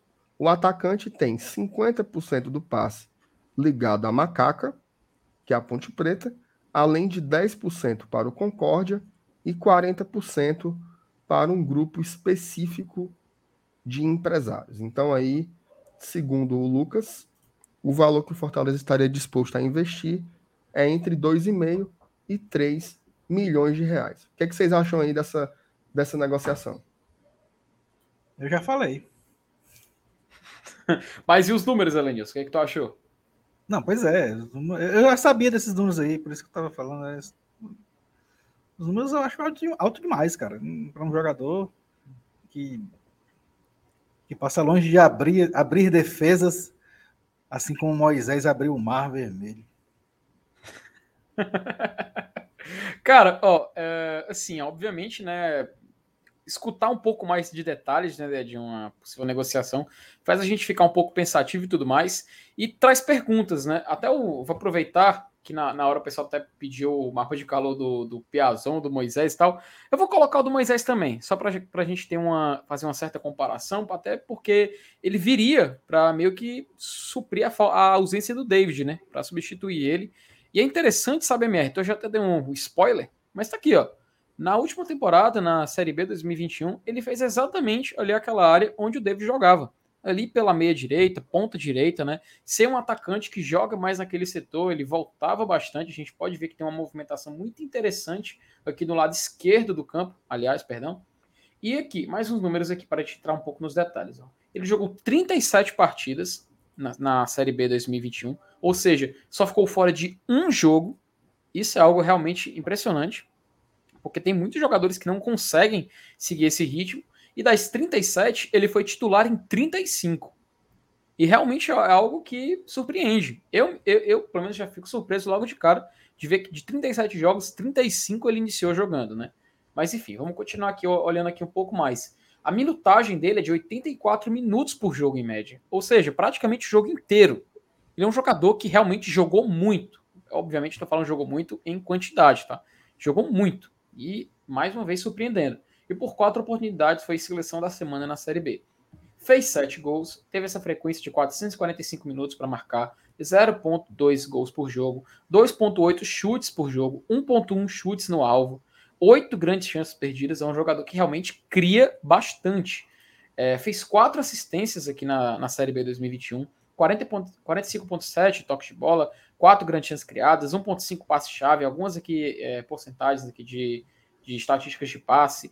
Tem aqui números de defesa aqui, também, ou seja, um jogador que ajuda, não tanto, mas também ajuda voltando. E levou três cartões amarelos, ou seja, não foi expulso em nenhum jogo. E aqui está explicado, talvez, a ausência dele, MR. Ele só ficou fora por suspensão, porque levou o terceiro cartão amarelo. Se não fosse isso, ele provavelmente, muito provavelmente, teria jogado todos os jogos da Série B 2021 pela Ponte Preta. Realmente é uma constância muito grande e isso chama a atenção. Voltando aqui um pouco mais acima, a gente pode, se vocês quiserem olhar a temporada anterior a essa, também na Série B, a gente pode ver que ele não tinha essa, essa, essa característica. Ele era mais distribuído, era um jogador que flutuava mais pelo campo, né? Mas enfim, o que, o que é, surpreende a gente, o que deixou a gente, chamou a atenção, tanto que ó, ele fez 28 partidas, começou jogando em 5 e tudo mais, o que chamou a atenção na carreira dele é a temporada 2021. Então, sem dúvida nenhuma, é um jogador muito interessante, sabe, Marcenato? É um jogador que realmente a gente se vê interessado porque lembra muito, pelo menos nos números e até na qualidade, você pode também falar do aspecto físico também, o David, porque é um jogador também muito forte, né? Ele, é, você pode ver por várias imagens dele, vários vídeos que ele também tem essa característica, então a gente fica um, um pouco mais feliz, eu pelo menos fico um pouco mais assim, é, mais, eu me sinto mais agradável ver o nome dele do que o Lucas Piazon, entende? É claro, o Lucas Piazon é para outra posição, mas eu acho que para a característica do Fortaleza, o Moisés é aquele cara que deve casar melhor. O que me deixa meio assim, cara, é justamente o que assustou à primeira vista, porque chegou esse número de ah, a multa dele é 10 milhões, tudo mais, né? E a gente ficou logo um pouco é, reticente, né? Ficou logo um pouco assim, pô, será que não é muito caro? Será que vale muito? Será que vale realmente a pena e tudo mais? Então acho que a priori é um nome, um nome interessante. Se a gente conseguir fazer uma negociação onde o Fortaleza possa trabalhar, trabalhar dentro de seu orçamento, acho muito aceitável a vinda do Moisés para cá. E realmente espero que venham mais informações, venham mais notícias dessa possível negociação. É claro, a gente sabe que é difícil vir informações assim de, de veículos oficiais, mas a gente aguarda. Moisés é um nome que agrada. Pelo menos eu até gostaria de ver um pouco mais do chat, para a gente também colocar aqui na tela, o que, que eles acham dos números do Moisés, se eles acham que seria realmente um bom nome para substituir o David aqui no Fortaleza. É isso aí. Tem algumas mensagens aqui. O Eilton. Boa noite, Celanil CMR. Moisés seria uma boa. Fez uma ótima Série B 2021. Valeu. Saúde a todos. Valeu, valeu. Obrigado, Eilton. O Gaspar Júnior mandou superchat. Essa camisa que o FT tá usando no jogo contra o Cuiabá, aqui no Mato Grosso, eu ganhei uma dessas. Opa, Tava lá aí. no cercado da torcida do Cuiabá, tentando passar despercebido, mas fazendo o sinal da tufa para todo mundo do FEC. Olha aí o Gaspar. Parabéns, Gaspar. Essa, essa, camisa aí na garapa, né? É, é, é, a camisa, é, a camisa, de aquecimento, né, Felipe? Assim.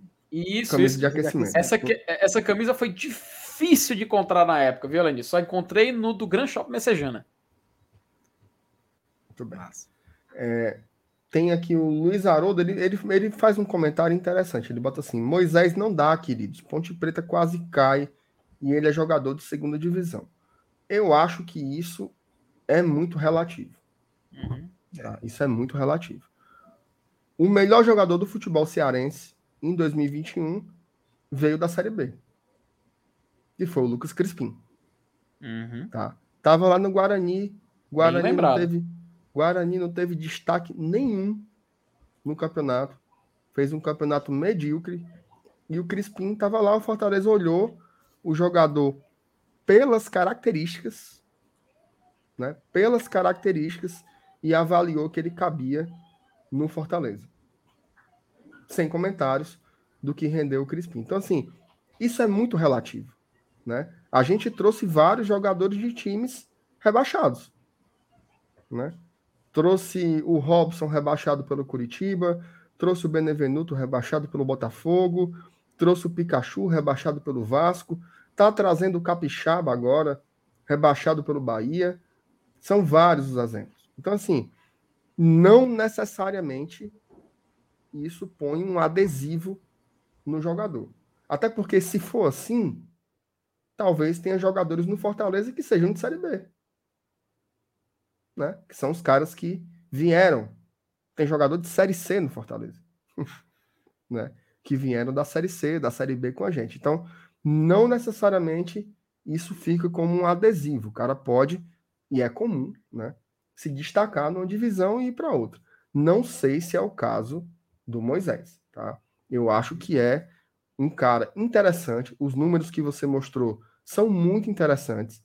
Eu acho que ele tem um estilo muito semelhante ao do David, mas a minha preocupação é ele é um jogador pronto para chegar e ocupar aquele lugar ou ele é um jogador a ser desenvolvido, tá? Se a resposta for sim para a primeira, que ele é um cara pronto, aí ok. Se a resposta for sim para a segunda, eu acho que ainda seria importante vir um outro atacante. Tá? Por que, que eu estou falando isso? Pelo que foi apurado, né, que saiu em algumas reportagens que estudam um pouco o perfil dessa reposição que o Fortaleza está buscando para o David, eles dizem que querem trazer um jogador para chegar e ser titular. tá? Não sei se esse cara é o Moisés. Queria que vocês comentassem isso. Ele tá pronto para chegar e ser titular ou ele é um cara que ainda tem que passar por um processo de maturação e daí talvez fosse importante vir outro jogador junto com ele? Eu vou até aproveitar, MR, eu vou juntar essa tua pergunta com o que o Robson Aguiar também perguntou aqui. Que ele perguntou se tinha como saber em quantos jogos foi decisivo por partida, com gol, assistência e tudo mais.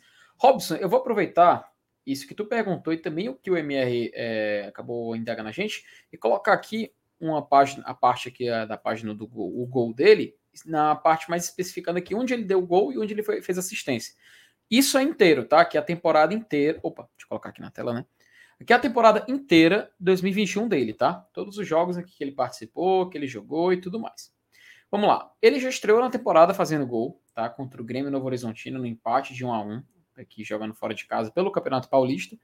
É, jogou também em Copa do Brasil tudo mais. Assistência que ele deu na temporada contra o Botafogo de São Paulo, numa derrota aqui no campeonato, numa vitória, perdão, no Campeonato Paulista também. Ah, fez um gol contra o Santos no Campeonato Paulista. É, fez gol contra o São Caetano, fez gol contra o Mirassol e fez dois gols contra o Guarani. Em seguida, ele passou esse período aqui sem marcar e voltou a fazer na Série B contra o CSA. Marcou também contra o Náutico, um empate também pela Série B, e deu uma assistência em um jogo contra o CRB. Marcou contra o Londrina, fez um gol e uma assistência contra o Confiança, marcou um gol contra o Brusque, deu uma assistência e recebeu um cartão amarelo contra o Sampaio Correia, deu uma assistência contra a Ferroviária, contra o Operário, perdão, é, recebeu amarelo contra o Vila, contra o Vitória, marcou contra o Londrina e contra o Confiança, pelo menos aqui que foi registrado no gol. Isso foi na temporada 2021 dele. Uh, agora, voltando um pouco mais aqui ao ponto do, do, do, Moisés, eu acho que o Márcio Renato ele trouxe um ponto muito importante mesmo. Porque trazer para si a solução dos problemas é como eu falei, é o mesmo caso referente ao Piazon, né? Não adianta também a gente só trazer uma dúvida, né? A gente precisa de uma temporada de certezas, né? Então, o nome dele, apesar de Fortaleza ter esse histórico de recuperar alguns jogadores de times rebaixados, utilizar jogadores de segunda divisão, o MR lembrou do Crispim, mas a gente também tem o caso do De Pietri, que veio da segunda divisão do futebol argentino também. Então, basicamente, é, não significa que ele chega para ser a certeza, né? Ele é aquela dúvida e a gente vai ver no andamento da temporada se ele pode ser essa certeza para o Fortaleza, né? Mas aí que tá, é uma pergunta que a gente não sabe se vale a pena ser respondida durante a temporada. Vão, a, preocupação, a grande preocupação da torcida, a grande preocupação de muitos torcedores, também compartilham um pouco disso, é a Copa Libertadores da América. A gente quer fazer uma boa disputa, a gente não quer chegar lá e também só participar, não, não fazer bom jogo, não. A gente quer viver a experiência Libertadores, né? Se não fosse por isso, também não teria um grande movimento da torcida para querer acompanhar os jogos fora, se por acaso isso for possível e tudo mais. Então, acredito que o Moisés, até o momento, é bem semelhante àquele caso. É um número um nome muito interessante, sabe? Que eu, pelo menos, particularmente enxergo com mais ânimo em comparação ao Piazon. Porém, o Márcio Renato levantou esse ponto importante. Não é ainda aquela certeza absoluta. Principalmente numa temporada como essa. Então, vamos observar com mais calma. Se ele por acaso chegar, nada impede da gente também continuar procurando e trazer outro atleta então, vamos confiar no que está sendo feito, tá? Mas eu repito de novo, o Moisés me agrada mais que o Piazon, apesar de a gente estar tá falando de jogadores de posições diferentes. Muito bem. Alanils, quer complementar alguma coisa aí?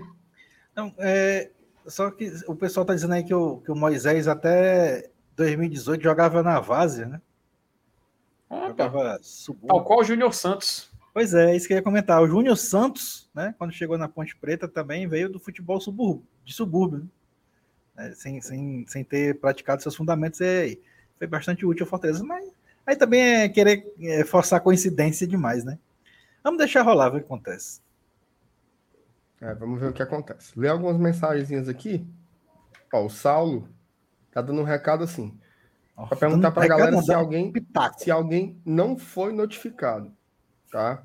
Se você não tiver recebido a notificação da live, não precisa esperar pela notificação, tá? Porque a gente faz live aqui no GT todo dia às 20 horas. Então, Você pode até esperar notificação para os vídeos de manhã, para umas lives extras e tal, mas essa da noite é todo dia, 20 horas, sem falta. Então, se não notificou, abre o YouTube de todo jeito que a gente vai estar por aqui, com certeza. O Raul Soares comenta assim: o Moisés precisa de maturação, mas precisa dela jogando. Bom, boa observação. Se colocar ele na Copa do Nordeste e início do brasileiro, acredito que vai estar no topo técnico na Libertadores. Tomara, vamos ver se o Moisés, se ele vier mesmo, que ele consiga se desenvolver dessa forma, né? O Erson dá uma cutucada, ele bota assim: se acham legal um cara da segunda divisão do argentino, por que não um da segunda divisão brasileira, que é bem mais difícil? O Edson é muito mais difícil. Sim, é infinitamente mais difícil. A segunda divisão do Campeonato Argentino é uma tragédia. Sim, é nível Série C. E a gente trouxe o De Pietri de lá. Né? Foi realmente um trabalho de, de garimpo, né? O, vocês querem complementar alguma coisa sobre o Moisés aí? Ou posso passar adiante? Não, de, de, deixa só. É, é, alguém perguntou aqui no chat se a gente tinha preconceito sobre, com, com futebol de vase, né? Quem foi, meu Deus? Ficou preconceito? aí. É, não, porque gente, mas é porque parece que é, soou como se a gente estivesse reclamando que os caras vêm da, da vase, mas não, pelo contrário, velho. É, é, é muita, eu acho muito bacana isso. Eu acho que o cara com, traz aquela alegria de jogar futebol para dentro da profissão. Né? O cara joga na vaza, ele joga para se divertir, né? Joga para praticar o futebol com, por prazer. E eu acho bacana trazer isso para dentro do futebol profissional, né? Inclusive, hoje, esse é o principal ingrediente que falta no nosso futebol. É, a molecada começa desde os oito anos a aprender a, a, a, cabecear do jeito certo, a correr do jeito certo, a dosar a energia, mas não aprende a soltar a alegria de carregar uma bola, né? De, de chutar a bola por, por prazer de chutar. Então, a, a Várzea está aí, às vezes, até para salvar esse romantismo do futebol e torná-lo mais atraente para os nossos olhos. E tem vários jogadores que vieram da Várzea, né? E deram certo. Você tem, pega. Tem vários exemplos. Acho que o Grafite, né? O Grafite foi um cara que jogou. Que ele veio da Várzea, aí começou ali no, no, no Santa. O Michael foi vendido hoje. O Flamengo vendeu o Michael por 8 milhões e meio de dólares. O cara era do futebol de várzea. MR, né? então, o que, que, a gente, que, que a gente falou ontem do Michael, hein? Exatamente. O Flamengo não deve vender. Ele tem que vender, né? Tem que vender, valor, não né? pode perder o dinheiro, né? Hum. É... O Bruno Henrique, a galera aqui no chat está lembrando, outro cara do Flamengo também, veio da Várzea, Leandro Damião, também veio da Várzea. O próprio Michael, a gente vê o prazer dele jogar bola, né? A alegria de jogar. Total, total. É... Acho que o Elias também jogou. Tem vários jogadores. O Liedson, tinha aquele Liedson que jogou, jogou Corinthians, jogou Flamengo, jogou no, no, no Sporting, lá de Portugal. Também veio da Várzea, então é normal. Aqui no Fortaleza teve, né? Teve o Júnior Santos. O Felipe Alves era jogador da Várzea. Sim. Era um goleiro da Várzea. Lembra do Serrinha? O achou o homem. Como é? Lembra do Serrinha, atacante? Não, esse eu não lembro. Você não, alcan... não alcancei, não. não alcancei, não. Mas é comum. É, então, assim, mas, assim, é... Alguém aí vai lembrar no chat. É uma observação, né? O cara que veio da Várzea, ele tem um futebol mais intuitivo, digamos assim, mas ele também precisa provavelmente ser lapidado em alguns fundamentos. Isso é normal. Não é normal. Tem, tem os prós e tem os, tem, tem os contras. Então não tem nada de preconceito, não é só uma observação, ok? Vamos passar para o próximo ponto aqui. Seguinte, o Wellington Paulista. Vamos falar das saídas agora, tá? Vamos falar do Wellington Paulista e depois do Romarinho, que tá todo mundo querendo saber do Romarinho. Vamos falar agora, tá? Agora. Começando pelo Wellington Paulista. O Wellington Paulista sendo sondado pelo América Mineiro. Tá? Provavelmente vai fechar o negócio e deve ir para lá. Ele está no seu último ano de contrato, então, mesmo que seja formalmente um empréstimo, na prática é a liberação do jogador, né? Ele se despede do Fortaleza. Queria que vocês comentassem um pouco sobre essa transação, nessa provável transação, se era o momento para ele ir, se vai fazer falta. Qual é a análise de vocês sobre essa movimentação aí do mercado de uma saída de um centroavante do Fortaleza? Vai lá, Felipe, faça uma.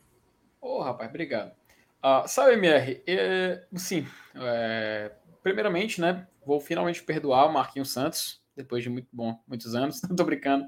Mas enfim, é, realmente, cara, o Wellington Paulista é um jogador assim que a gente tem que exaltar, sabe?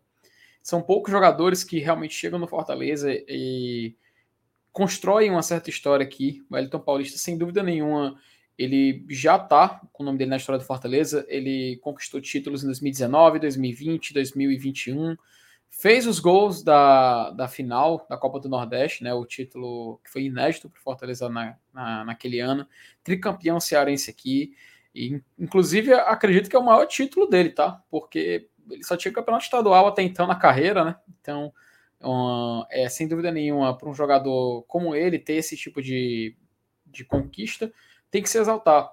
Porém, cara, como tudo na vida, como tudo na, em qualquer tipo de relação, até relação humana e tanto faz, tem que ter um início, tem que ter um meio e tem que ter um fim, né? E a história do Wellington Paulista no Fortaleza, eu acho que realmente já estava ali beirando no fim. E aquela mesma coisa que a gente estava conversando sobre ídolos do Fortaleza, então jogadores icônicos ou jogadores muito importantes que têm uma certa jornada no clube, né? E o Wellington Paulista, sem dúvida nenhuma, ele é um cara que, para evitar um desgaste maior, para evitar ser aquele jogador que, quando entra em campo, a torcida reclama, isso já vinha acontecendo com uma certa frequência em 2021. Quem estava é, acompanhando os jogos, quem estava indo para o estádio, via como alguns torcedores reagiam em relação a ele, né? Realmente a paciência não estava no, no, nos seus melhores dias.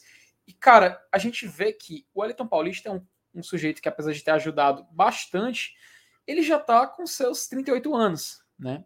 E jogar num clube como, como o Fortaleza atualmente, que pede uma intensidade de um jogador, pede uma movimentação muito maior, não é possível por parte dele por conta de uma limitação física, deixa a gente um pouco triste, né? E pouco triste por ele. Um pouco triste por ele. Então, quando vem uma proposta de um clube organizado como o América Mineiro, até recomendo o pessoal depois procurar lá no site da Globo uma matéria que eles lançaram no Esporte Espetacular, onde falaram do Fortaleza, falaram do Red Bull Bragantino e falaram do América Mineiro como exemplos para se seguir no futebol brasileiro de clubes organizados. O América Mineiro é um clube que se reestruturou muito fora de campo, muito fora de campo. E a gente que está fora desse centro, para a gente acompanhar muito Fortaleza e ter mais notícias pelo menos das, dos que, de, do que vem de Minas Gerais, de Cruzeiro e Atlético, não houve um pouco do, do América, acaba perdendo um pouco dessa referência. Mas o América é uma equipe muito organizada, uma equipe que se reestruturou bastante. Pô, basta a gente olhar para o próprio estádio do América, basta a gente olhar para a Arena Independência, a gente vê que realmente é uma arena muito moderna. O clube trabalha com equipamentos modernos, o clube tem uma, uma gestão. Até estava pensando em, em, negociar o clube com um grupo é, Virasaf, né? Com um grupo, inclusive o grupo que acabou destru, destruindo o Bordeaux da França, né? Mas, enfim, acabou que não. Parece que esse negócio não vai dar certo. Eu fico até feliz pelo América, não, não, não minto. Porém, cara, para o Wellington Paulista, eu acho que pode ser uma grande oportunidade porque ele, ele já jogou no futebol mineiro, ele tem uma história muito bonita no Cruzeiro. Até o Cruzeiro, salvo engano, no primeiro ano de Série B, chegou a, tentar, a ter uma certa especulação de tentar trazer ele e tudo mais. Porém, para o Wellington Paulista ir, no, ir para o América nessa altura da, da carreira dele, nessa altura da movimentação de mercado, eu acho que seria bom para todo mundo, sabe, MR? Porque, sem dúvida nenhuma, o América ia ganhar um jogador muito importante para a temporada. Poderia até ajudar agora nessa, nessa fase eliminatória de Copa Libertadores, a gente tem que lembrar, o América foi oitavo colocado do Campeonato Brasileiro, está classificado para a Copa Libertadores, vai jogar a fase preliminar. Então, para confrontos assim, provavelmente pode precisar de um jogador que tem essas características. E, cara, eu vou dizer uma coisa: o WP9, ele, bem ele sendo bem servido, ele trabalhando, ele é um cara muito. Sério, ele é um cara muito trabalhador, man. Ele é um cara muito trabalhador. A gente vê em vídeos de bastidores do Fortaleza como ele é um cara querido, como ele é um sujeito bom de grupo. Ele, no, direto ele aparece, é, às vezes dando um discurso em vestiário, às vezes ele brincando com o pessoal, até que filma, faz os bastidores. E isso deixa o torcedor um pouco feliz, cara. E eu não tenho dúvida nenhuma de que ele chegaria muito bem lá. E para agregar, mesmo que não seja titular, ele é um cara bom de grupo. E eu acho que faria muito bem para o futebol dele. Então, fico feliz com esse interesse do América Mineiro. Espero realmente que, uh, que siga adiante, porque eu repito, era, seria um negócio bom para o Fortaleza, seria um negócio bom para o América e bom para o próprio Wellington Paulista. É isso aí, Felipe. Eu, eu, eu, sim, eu concordo com o Felipe em gênero, número e grau. É, eu acho que o, que o Wellington, ele, ele chegou a um certo ponto, parece que saturou, né, é. aqui, na, aqui no PC. É. Então, assim, uma mudança de áreas nele agora seria sensacional. E como encaixou de, de, dele aparecer um clube de Série A, que está na Libertadores também, né, para ele jogar, eu acho que vai ser muito bom para ele. Tá? É, é, é, é, provável até que ele lá, porque quando a gente chega num ambiente novo, né, a gente geralmente aproveita, assim como ele aproveitou aqui, né? Ele fez gols importantes aqui. Demorou um pouquinho para fazer gols, mas quando começou a fazer, foram gols importantes. Foram gols decisivos. Né? Gols, inclusive, de final de Copa do Nordeste. Né? A gente viu o Wellington fazer em ambos as finais contra o Botafogo. É, então, eu acho que, que encaixou como uma luva essa, essa, esse interesse do, do América no centroavante Wellington Paulista. Eu acho que eu não vejo porquê é, não acontecer, não finalizar, não concretizar essa informação de maneira oficial. A gente vê o Elton jogando pelo, pelo América agora em 2022. É, eu vou até vendo aqui uh, os comentários, né? Coloquei vários na tela aqui, divididos assim, os torcedores, né? Eu respeito muito o jogador, assim, acho que foi o Elton é um cara, um cara uhum. importantíssimo. Acho que ele tem uma, uma a imagem dele está muito atrelada a esse novo Fortaleza na Série A. Né? Ele jogou 19 com a gente, jogou 20 com a gente, jogou, jogou 21 com a gente, né? E o cara sempre, sempre, sempre fazendo os seus gols, né? Sempre sendo um jogador importante. Agora, os ciclos encerram, né? Os ciclos encerram e isso não depende só do nosso desejo, tá? Não adianta eu gostar muito do jogador eu entender muito a importância dele, mas eu não observar o que se acontece, o que está acontecendo dentro do campo, né? Me lembra muito o caso do Oswaldo. Também foi um jogador que a gente viu declinar, né? E é natural. E é natural. O futebol ele chega, chega num ponto, você tem, você tem o, o tá falando do Moisés, né? O jogador vai desenvolver, tem potencial, não sei o que, papapá. Chega no ápice, estabiliza, começa a cair. Né? E a gente já viu como 2021 foi difícil para o Wellington Paulista. Né? Como ele realmente não fez uma boa temporada. Né? Não fez uma boa temporada. Ainda assim foi importante ali contra o CRB, na Copa do Brasil, mas muito aquém do que ele realmente pode, do que ele já entregou, né? Do que ele já entregou ao Fortaleza. Então, assim, é, acho que é o momento, o momento dele ir. Grato demais, né? Pelo, pelo jogador, pela entrega que teve aqui, pelos gols. O cara fez gols assim em Série A, decisivos, gols importantes, batia os pênaltis, um cara tinha uma liderança dentro fora de campo, mas eu acho que cabe ao clube não analisar só com a paixão, né? Cabe ao clube analisar tecnicamente. E tecnicamente eu acredito que seja o momento do Wellington ir para outro lugar e abrir espaço também né, para que chegue um novo jogador, né, com mais gás, com mais, com mais vitalidade, com mais longevidade, né, que possa entregar mais com Fortaleza por muito tempo. Sei lá, fica assim pensando, de repente, um jogador mais jovem, né, inclusive, talvez da nossa base, por que não o Juan Martinez ou o Afonso serem esses caras a começar a ter um pouco mais de espaço, né, ter um pouco mais de chance. Então, Grato demais por tudo que o Wellington Paulista fez, mas eu acredito que passou. Né? Passou o momento dele no Fortaleza. E algumas pessoas no chat estão comentando uma coisa importante, né? A questão tática. A questão tática. O Wellington Paulista, ele é um 9 de referência. Né? E esse Fortaleza do Voivoda joga com dois atacantes. Então, não sei se taticamente também ele passou a ser é, passou a não ser aproveitado. Né? De repente, jogando ali com um esquema de, de três jogadores, dois pontos e um centroavante, talvez ele pudesse render mais, enfim. Um caso talvez semelhante ao do Bruno Melo, do Oswaldo, do próprio Edinho, né? São jogadores que não estão conseguindo se encaixar nesse modelo de jogo. E aí, convenhamos, o mais importante é você fazer a fila andar. Né? Então vai o Wellington e que venha um jogador que combine mais com esse jogo que a gente está tentando implementar. Fala, Felipe.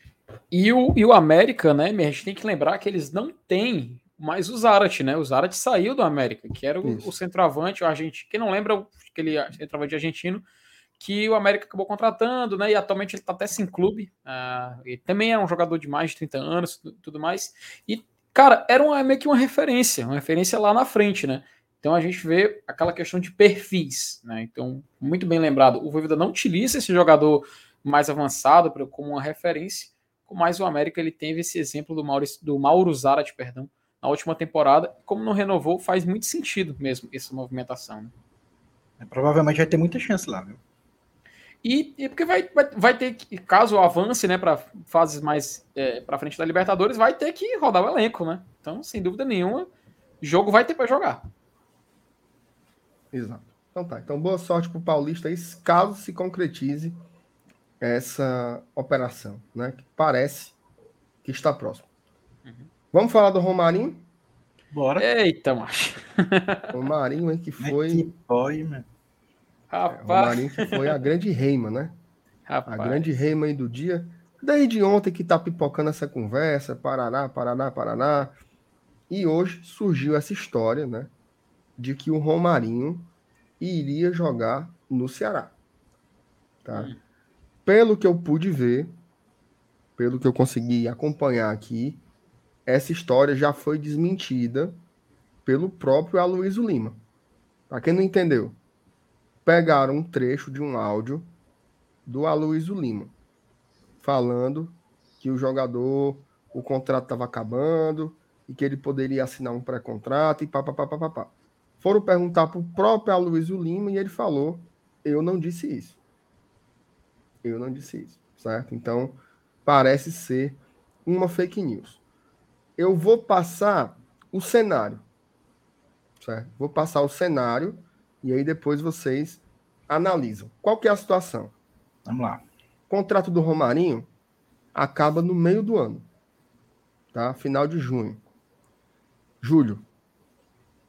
Dito isto, a partir do dia 1 de fevereiro, agora daqui a 12, 13 dias, o Romarinho pode assinar um pré-contrato com qualquer time de futebol sem deixar um centavo para o Fortaleza.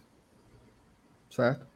O Fortaleza tenta fazer a renovação do contrato do Romarinho há um tempinho já, há algumas semanas, porque ele acredita que ainda pode negociar o jogador.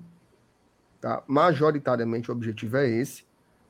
Mas o atleta tem dificultado um pouco a renovação. Tá? o atleta tem dificultado um pouco a renovação. Qual seria o ponto do embrólio? Salário. O Romarinho, para renovar, ele quer um aumento. Certo? Ocorre que o Romarinho, há muito tempo, ficou para trás na fila. Né? Ele não só não é titular, como ele talvez não seja das primeiras opções de reserva, pensando ali numa dupla de ataque. Então, talvez ficasse muito caro você manter um jogador como ele ainda com um aumento. Né? Você tem um reserva, terceiro ou quarto reserva, com um aumento salarial. E um jogador que, convenhamos, há muito tempo não tem uma produção né, dentro de campo que nos chame a atenção. Gols, assistências e tal. A temporada boa que o Romarinho fez mesmo foi ali 19 que ele jogou muita bola. Depois, 20, 21, foi aquilo, né?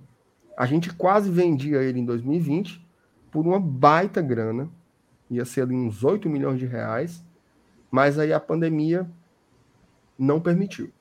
Tinha umas questões burocráticas de documentação, de visto de trabalho, não sei o quê, que não iam ficar prontas a tempo. O time desistiu e na janela seguinte não teve mais a manifestação do interesse. Passou esse trem e a gente não conseguiu vender o jogador. Esse é o cenário. Aí eu pergunto para vocês, como que vocês avaliam o jogador e o que é que vocês fariam se vocês pudessem decidir a situação? Rapaz, é, é, mas é basicamente aí o que você falou, Márcio. É, 2019, né, é, é, como se o Romarinho tivesse parado no tempo lá. Igual como a gente parou desde março de, de, de 2020, né, na, na, pandemia, a gente mudou a vida da gente. Eu acho que a, a dele ficou lá em 2019, né, naquele belo futebol apresentado no decorrer daquele ano. A partir daquele jogo contra o Santa Cruz aqui naquelas quartas de final da Copa do Nordeste, que ele marcou o gol da classificação, pronto. Ali parece que ele ganhou a confiança que ele precisava para mostrar um futebol que talvez até ele mesmo se surpreendeu com o futebol que ele apresentou no decorrer daquele ano. Mas, cara, parou por aí. Não teve uma vírgula, não teve dois pontos, parece que teve um ponto final. Nunca mais a gente viu o Romarinho ser considerado pelo treinador que aqui ficou em 2020, começou o ano, que foi o próprio Rogério que colocou, que tanto insistia no Romarinho. Muitas e muitas vezes a gente viu o Romarinho se aquecendo, o Rogério chamando para entrar, todo mundo balançava a mão, não, não, não, não, não, até ele virar a chave, jogar a bola e tal. Nem o próprio Rogério, em 2020, durante muitos momentos, antes da sua saída para o Flamengo, nem o próprio Rogério colocava mais o Romarinho como titular absoluto naquele time. É, é, é, é o torcedor, principalmente, perdeu essa, é, é, essa qualidade no jogador. Né, que em 2019 era o Romarinho mais 10. O Fortaleza era o Romarinho mais 10. Mas de 2020, esse cenário inexistiu. 2021, muito pior. Às vezes a gente pode até falar assim, ah, mas em 2020 a gente passou por, por momentos de aperreio por, por situações de desespero que muitos jogadores nem renderam. Mas, cara, 2021 foi um ano maravilhoso. E ele não aproveitou essa onda para surfar nela. Não retornou.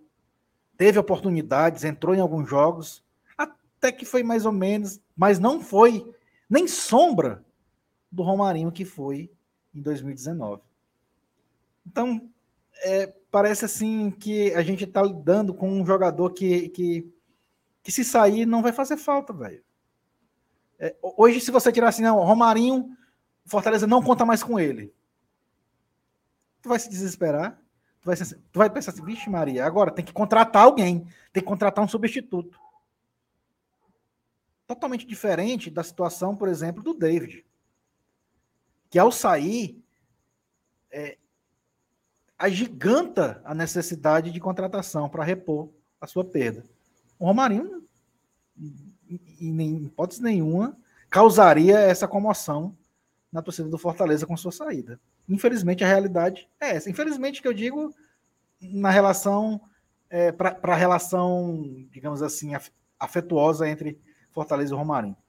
É, mas, por mim, velho, se chegar a hora do Romarinho sair, for agora mesmo, eu só lamento o Fortaleza não conseguir ter um retorno financeiro que ele tanto sonhou com esse atleta, né? Ano passado, inclusive, a gente cogitou uma venda boa, é, mas por questões aí da pandemia, principalmente, é, é, foi frustrada. Eu só lamento isso. Eu só lamento pelo lado financeiro. Pelo lado técnico, hoje eu não vejo perda é, significativa para o Fortaleza a sua saída, seja para que time for. Felipe.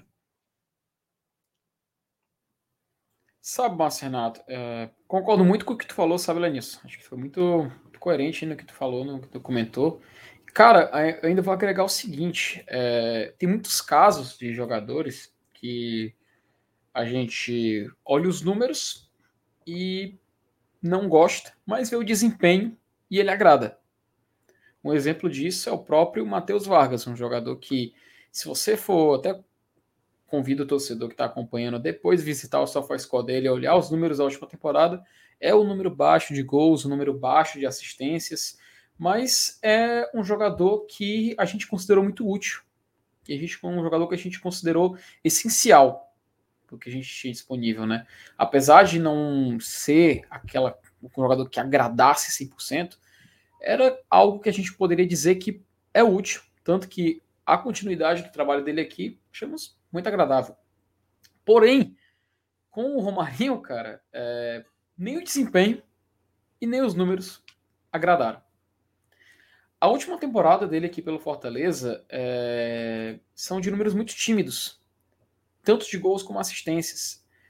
Ele fez zero gols, teve, obviamente, somente 0,4 chutes por jogo, 0,2 chutes no alvo, somente uma grande chance perdida e uma assistência. Isso, os números dele no Campeonato Brasileiro da Série A, obviamente. Então, cara, uh, eu acho que seria de muito bom grado se pudesse haver um, acontecer um diálogo para poder ter uma negociação. Só que eu não vejo muito isso acontecendo, sabe? Até porque tá chegando perto do final do vínculo dele pelo Fortaleza. Aí já começa, né, MR Elenilson e amigos do chat, toda aquela parte de fofocas e futricas, né? Ah, ele não tá assinando, ele tá demorando, não tá saindo nenhuma notícia de, de coisa, ele vai jogar no rival, Aí o, o Zap começa a enlouquecer, né? Chega, começa a chegar em muita coisa para o torcedor. Aí a gente compartilhando a notícia do final de 2021, começo de 2022, que o Marcelo Paes tinha confirmado que o São Paulo tinha feito uma consulta por ele. Aí já começa o pessoal com teorias. Ah, ele tá esperando o Rogério ligar para ele e tudo mais. Aí começa a loucura, né? Começa a loucura, começa vindo histórias de todos os lados e a gente começa a ficar maluco, porque não tem outra, não tem outra explicação. Então, cara, é uma situação muito, muito, não, não diria nem inesperada, porque de certa forma é até esperado quando você não tem uma renovação de um jogador que, apesar de não estar tá entregando, tem um certo vínculo emocional com muitos torcedores. Quem não lembra daquela trajetória dele de 2019, 2018, né? E vem em 2019 com um gol contra o Santa Cruz. Foi um roteiro assim de cinema, sabe? Foi uma redenção realmente por parte do jogador. Então, eu entendo o torcedor que tem um certo apego emocional por ele. Eu até, cara, eu até torcia muito por ele em 2020.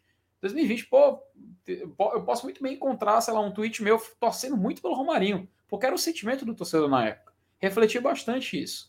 Então, se tem esse movimento, se tem essa dúvida do que pode acontecer, se ele vai querer ou não, se ele já está pensando em outro lugar, eu fico um pouco triste, porque sinceramente eu acho que o melhor para todos seria uma negociação onde no final das contas todo mundo pudesse lucrar, né? Mas enfim, a gente sabe que o mundo do futebol não funciona dessa forma. A gente sabe que o mundo do futebol, nem todo jogador está disposto a fazer uma negociação e pensar no futuro. O Felipe, o Felipe, Felipe Oca, Felipe Maranguape, que muitos gostam de criticar, teve uma certa procura ano passado. A gente refletiu, teve até uma live que eu fiquei com, completamente sorumbático com a possibilidade do Felipe sair. E o Felipe conversou negociou, renovou e focou num projeto para a carreira dele. E o Felipe é um cara que a gente sabe que está muito tempo aqui e tem esse tipo de coisa.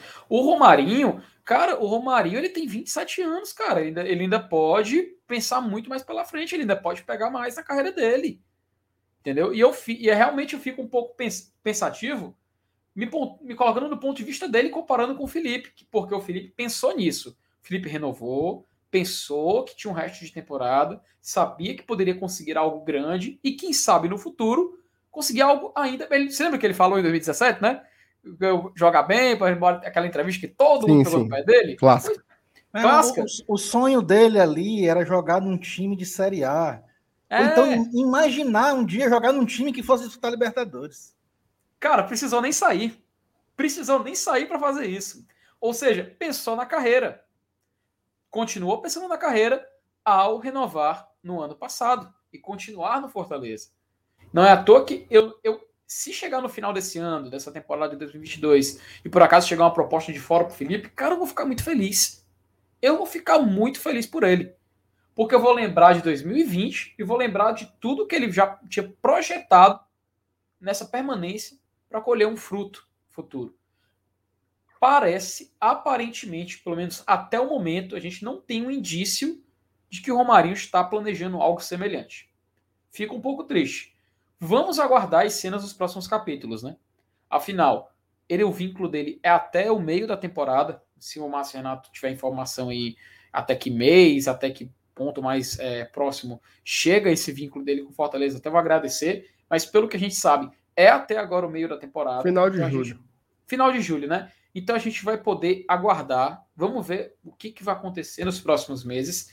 Pode acontecer uma conversa, pode acontecer dele dizer que não quer ficar em definitivo. Vamos aguardar uma confirmação. Mas eu repito, acredito que não é um movimento muito sábio no momento. Até porque, como já citei, teve o Felipe e tá aí o Felipe. O que aconteceu? Conseguiu se firmar titular parte da temporada, retornou ali um pouco no final e agora vai poder jogar uma Copa Libertadores da América. Muito bem, vou ler algumas mensagens aqui que estão guardadas, né?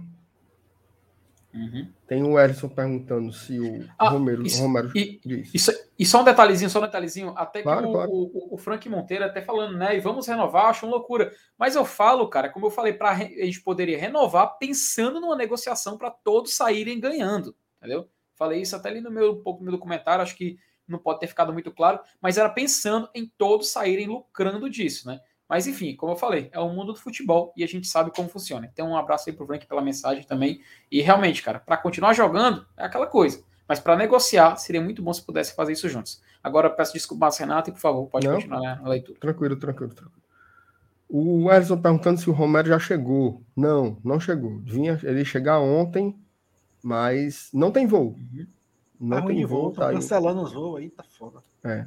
é. Tem um problema aí por conta da H2N3, da Covid-19, a galera, todo mundo adoecendo. Então, as empresas aéreas estão sem tripulação para garantir a quantidade de voos. Então, teve alguns cancelamentos, dentre eles do Romero, mas o Fortaleza está trabalhando para trazê-lo ainda esta semana.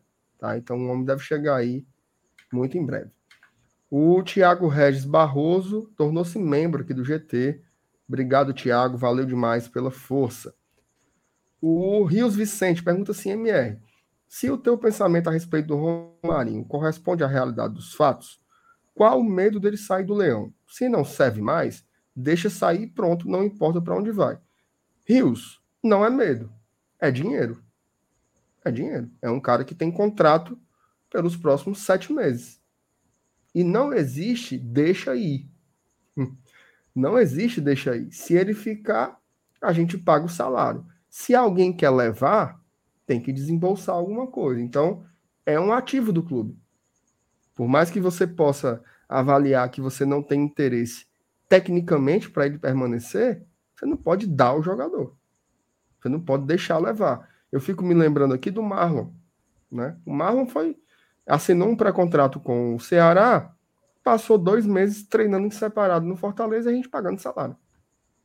Né? Então não seria interessante para o Fortaleza essa situação. Seria o pior dos mundos. Imagina aí o Romarinho assina um contrato com outro time em fevereiro.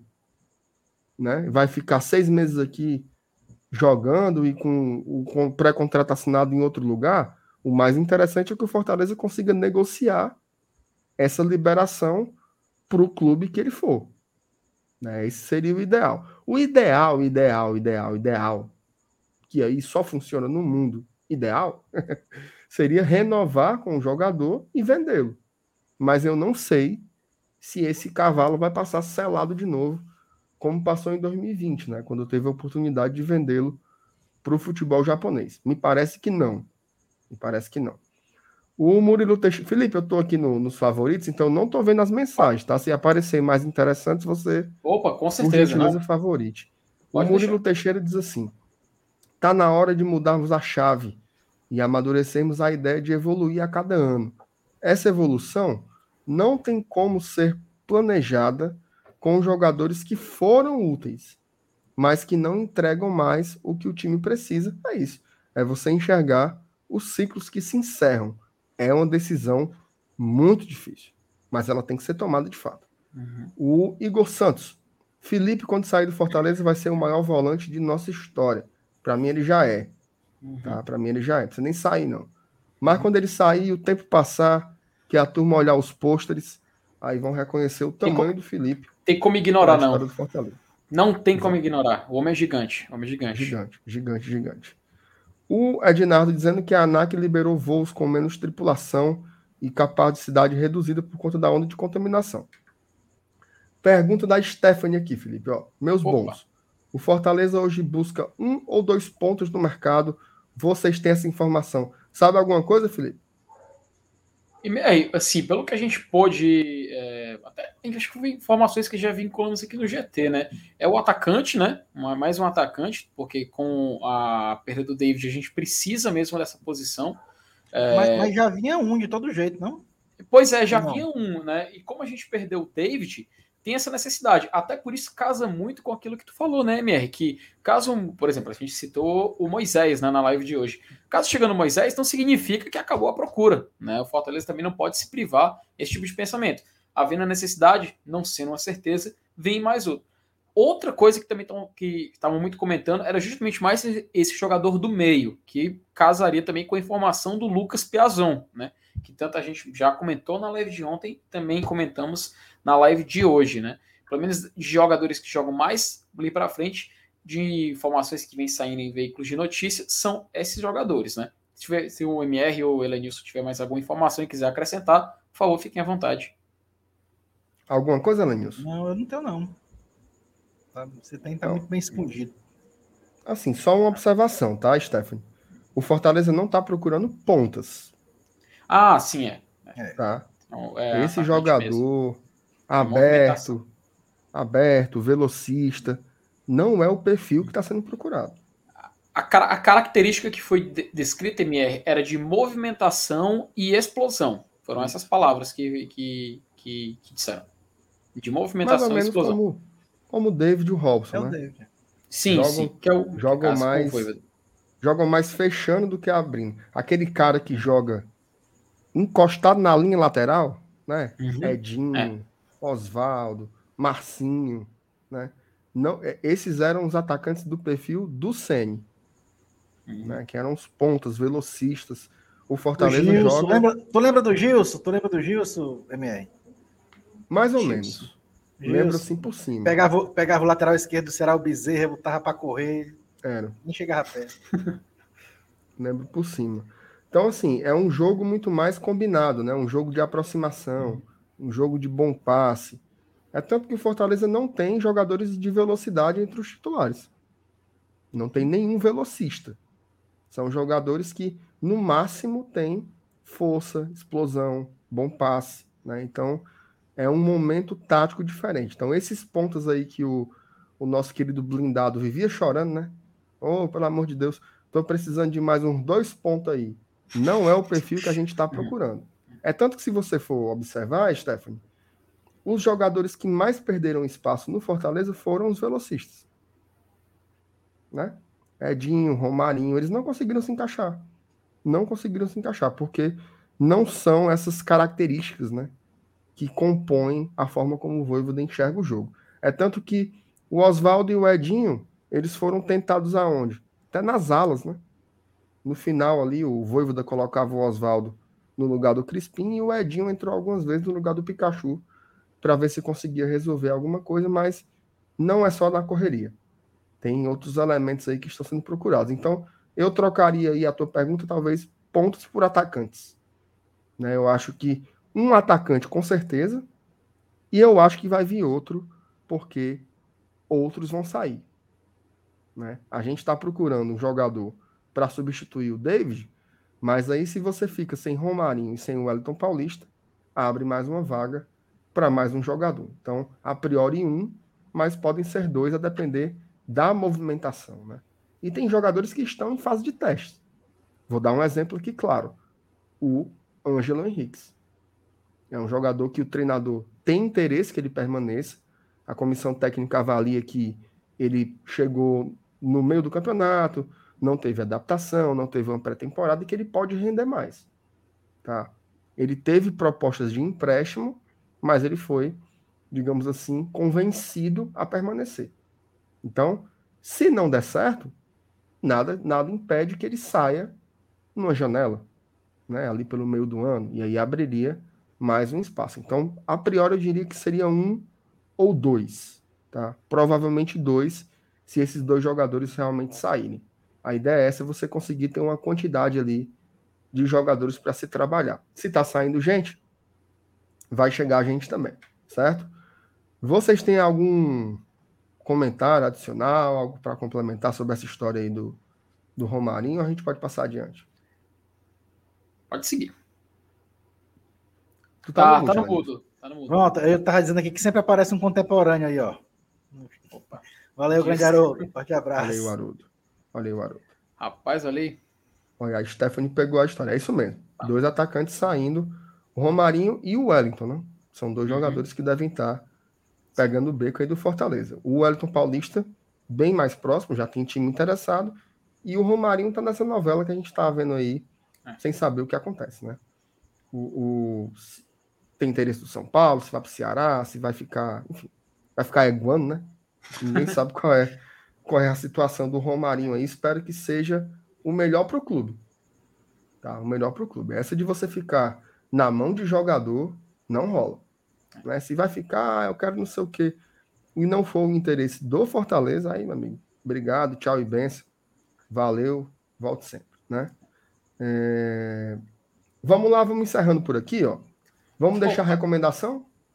Por favor, vamos lá, né? Vamos deixar a recomendação.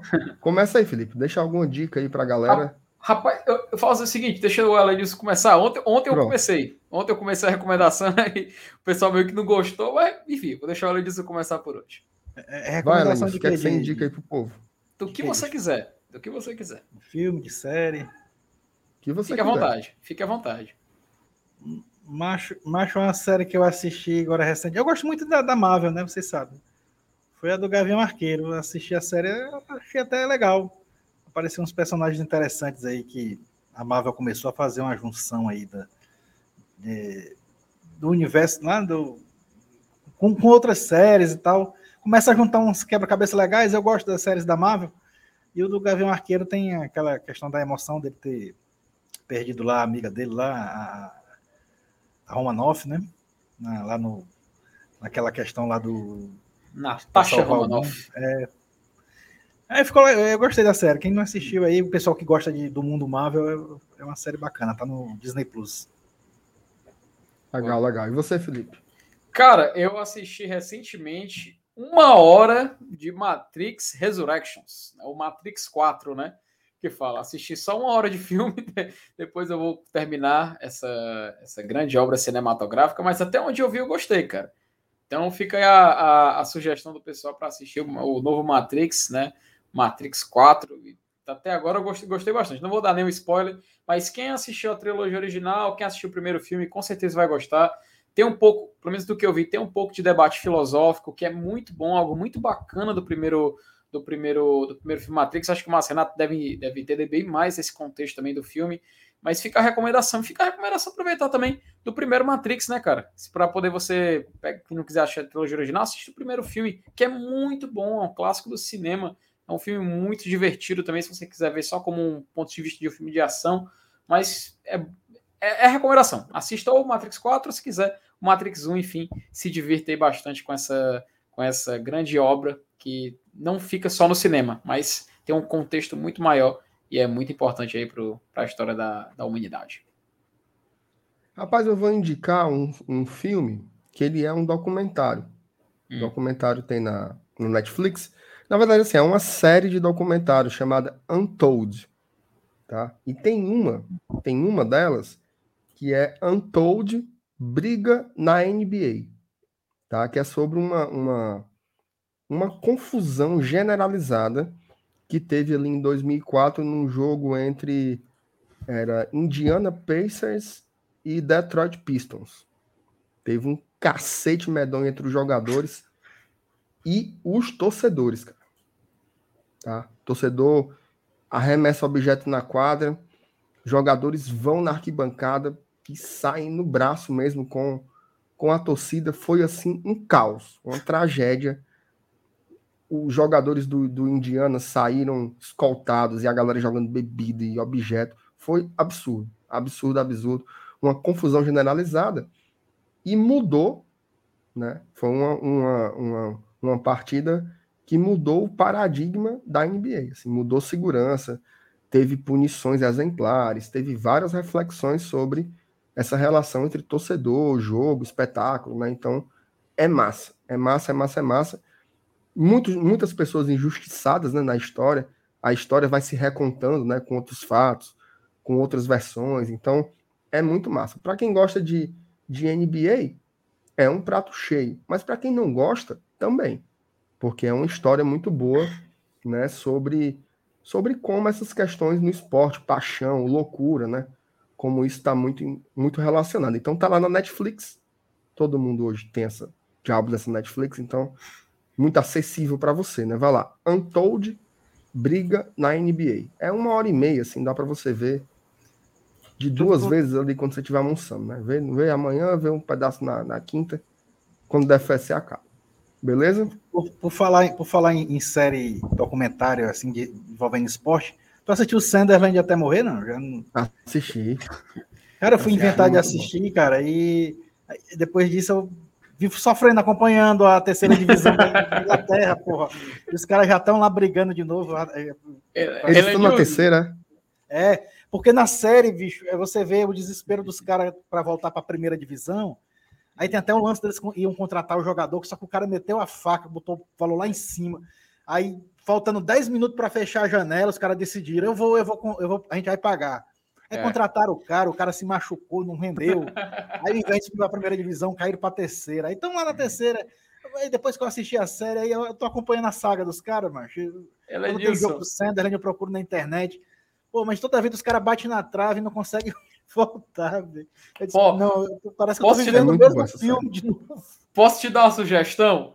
Cara, no episódio. Eu já eu assisti essa série assim, quando lançou, ainda lembro, mas. E naquele. Teve um episódio que, infelizmente, começou a, a, a, pandemia. A gente gravou um episódio de podcast, né? Indicando várias coisas que você poderia fazer durante.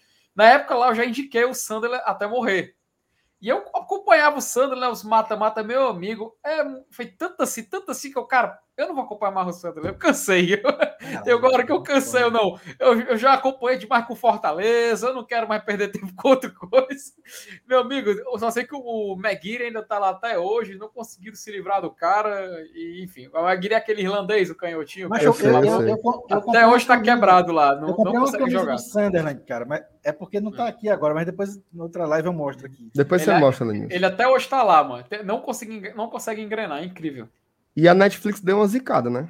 É, e, e cancelou na segunda temporada. Não teve Eu acho que eles imaginavam que iam filmar, cancelou na segunda, o né? acesso né? dos caras, a redenção. Cara, a torcida, sabe quem é o maior rival do Sunderland? O Newcastle. Simplesmente o novo bilionário do momento. É, então você vai ver uhum, que foi comprado pelo, pelo príncipe saudita lá, novo bilionário do momento. Ou seja, a, o, o, o sofrimento do torcedor do Sandler acaba de ficar um, um, bilhão, literalmente, um bilhão de vezes maior. E vai morrer na Série C, viu? Tá. Infelizmente. infelizmente. Aparece um papelinho lá em inglês. O New, Aqui o entre New... nós, viu? É. Aqui hum. entre nós. É. Eu vejo o povo dizendo assim: a história do Fortaleza é linda, podia virar uma série da Globoplay, não sei o quê. Aí eu fico pensando: não façam isso. Não façam isso. Isso aí dá um, dá um revestrez. Deixa para fazer daqui a uns 30 anos, uhum. né? Quando o apurado for maior, já tiver ganhado os campeonatos em massa e tal. Mas faça agora não. É. Tenha calma. Segura, segura. É? Filho se vai não, né, Laninho? Ai, cara, pelo amor de Deus. Se vai chamando. Ó, agradecer a vocês, viu? Pela companhia aqui, ela, Nilson, Felipe. Valeu demais. Todo mundo que está aqui no chat com a gente. Quase 600 pessoas ainda aqui. Mais de duas horas de live. Teve muita informação, teve resenha. Teve umas dicas boas aí no final, né? Para a galera assistir. A gente se vê amanhã, viu? Amanhã estaremos aqui às 20 aí, horas. Aí quem vai salvar o Sandro. Paperlin. oh, é Sérgio, Sérgio Paperlin. Como seria Sérgio em inglês, hein? Vai salvar o, o, o, o Sunderland. Ó, abraço para todo mundo. Se você gostou da live, deixe seu like. A gente teve mais de mil likes hoje nessa live. Agradecer demais, demais, demais mesmo. É, e amanhã estamos aqui, tá? Se não for inscrito no GT, se inscreva também. E aí você, quando se inscrever, aperta o sininho, porque aí você vai receber a notificação no seu celular, por e-mail. Vai uma pessoa na sua casa avisar. Não se preocupe, você vai ser notificado quando tiver conteúdo. O mais importante, todo dia, 20 horas, tem live aqui no YouTube, certo? Todo dia, 20 horas, live aqui no YouTube, beleza? Beijo para todo mundo. A gente se vê amanhã. Continue acompanhando o GT e parabéns para a torcida do Fortaleza, né? Que hoje nós passamos na marca dos 30 mil sócios torcedores. Já chegamos nos 35 ali antes da pandemia. Agora a gente está se recuperando, né? Teve uma queda brusca, voltou a subir, chegamos nos 30. Eu tenho certeza que quando começar ali a Libertadores, a gente vai estar tá com os 35 de novo, se Deus quiser. Lembrando que tem um cupom, tá? Glória e Tradição, sem acento, sem cedilha. Com esse cupom, 10% de desconto para renovação e novas adesões, tá? Cupom Glória e Tradição. Bote lá, você faz pelo site mesmo, ou fale com algum vendedor, enfim. Dê seus pulos aí, 10% de desconto. E ainda tem um desconto para quem paga à vista, né? Que pelo boleto é 15%. Então, se você juntar o nosso cupom com o do boleto, você vai ter 25% de desconto no sócio torcedor para renovação e novas adesões, beleza? Vamos consolidar o Fortaleza como esse clube é, que vem disputando a hegemonia do Nordeste. Né? Isso que a gente quer e passa muito por você, né? Passa muito pelo torcedor que sempre, sempre, sempre levou esse clube aqui, ó, nas costas. Beleza? Vamos lá, até amanhã. Boa noite para todo mundo. Nos vemos na próxima. Tchau, tchau. Saudações tricolores.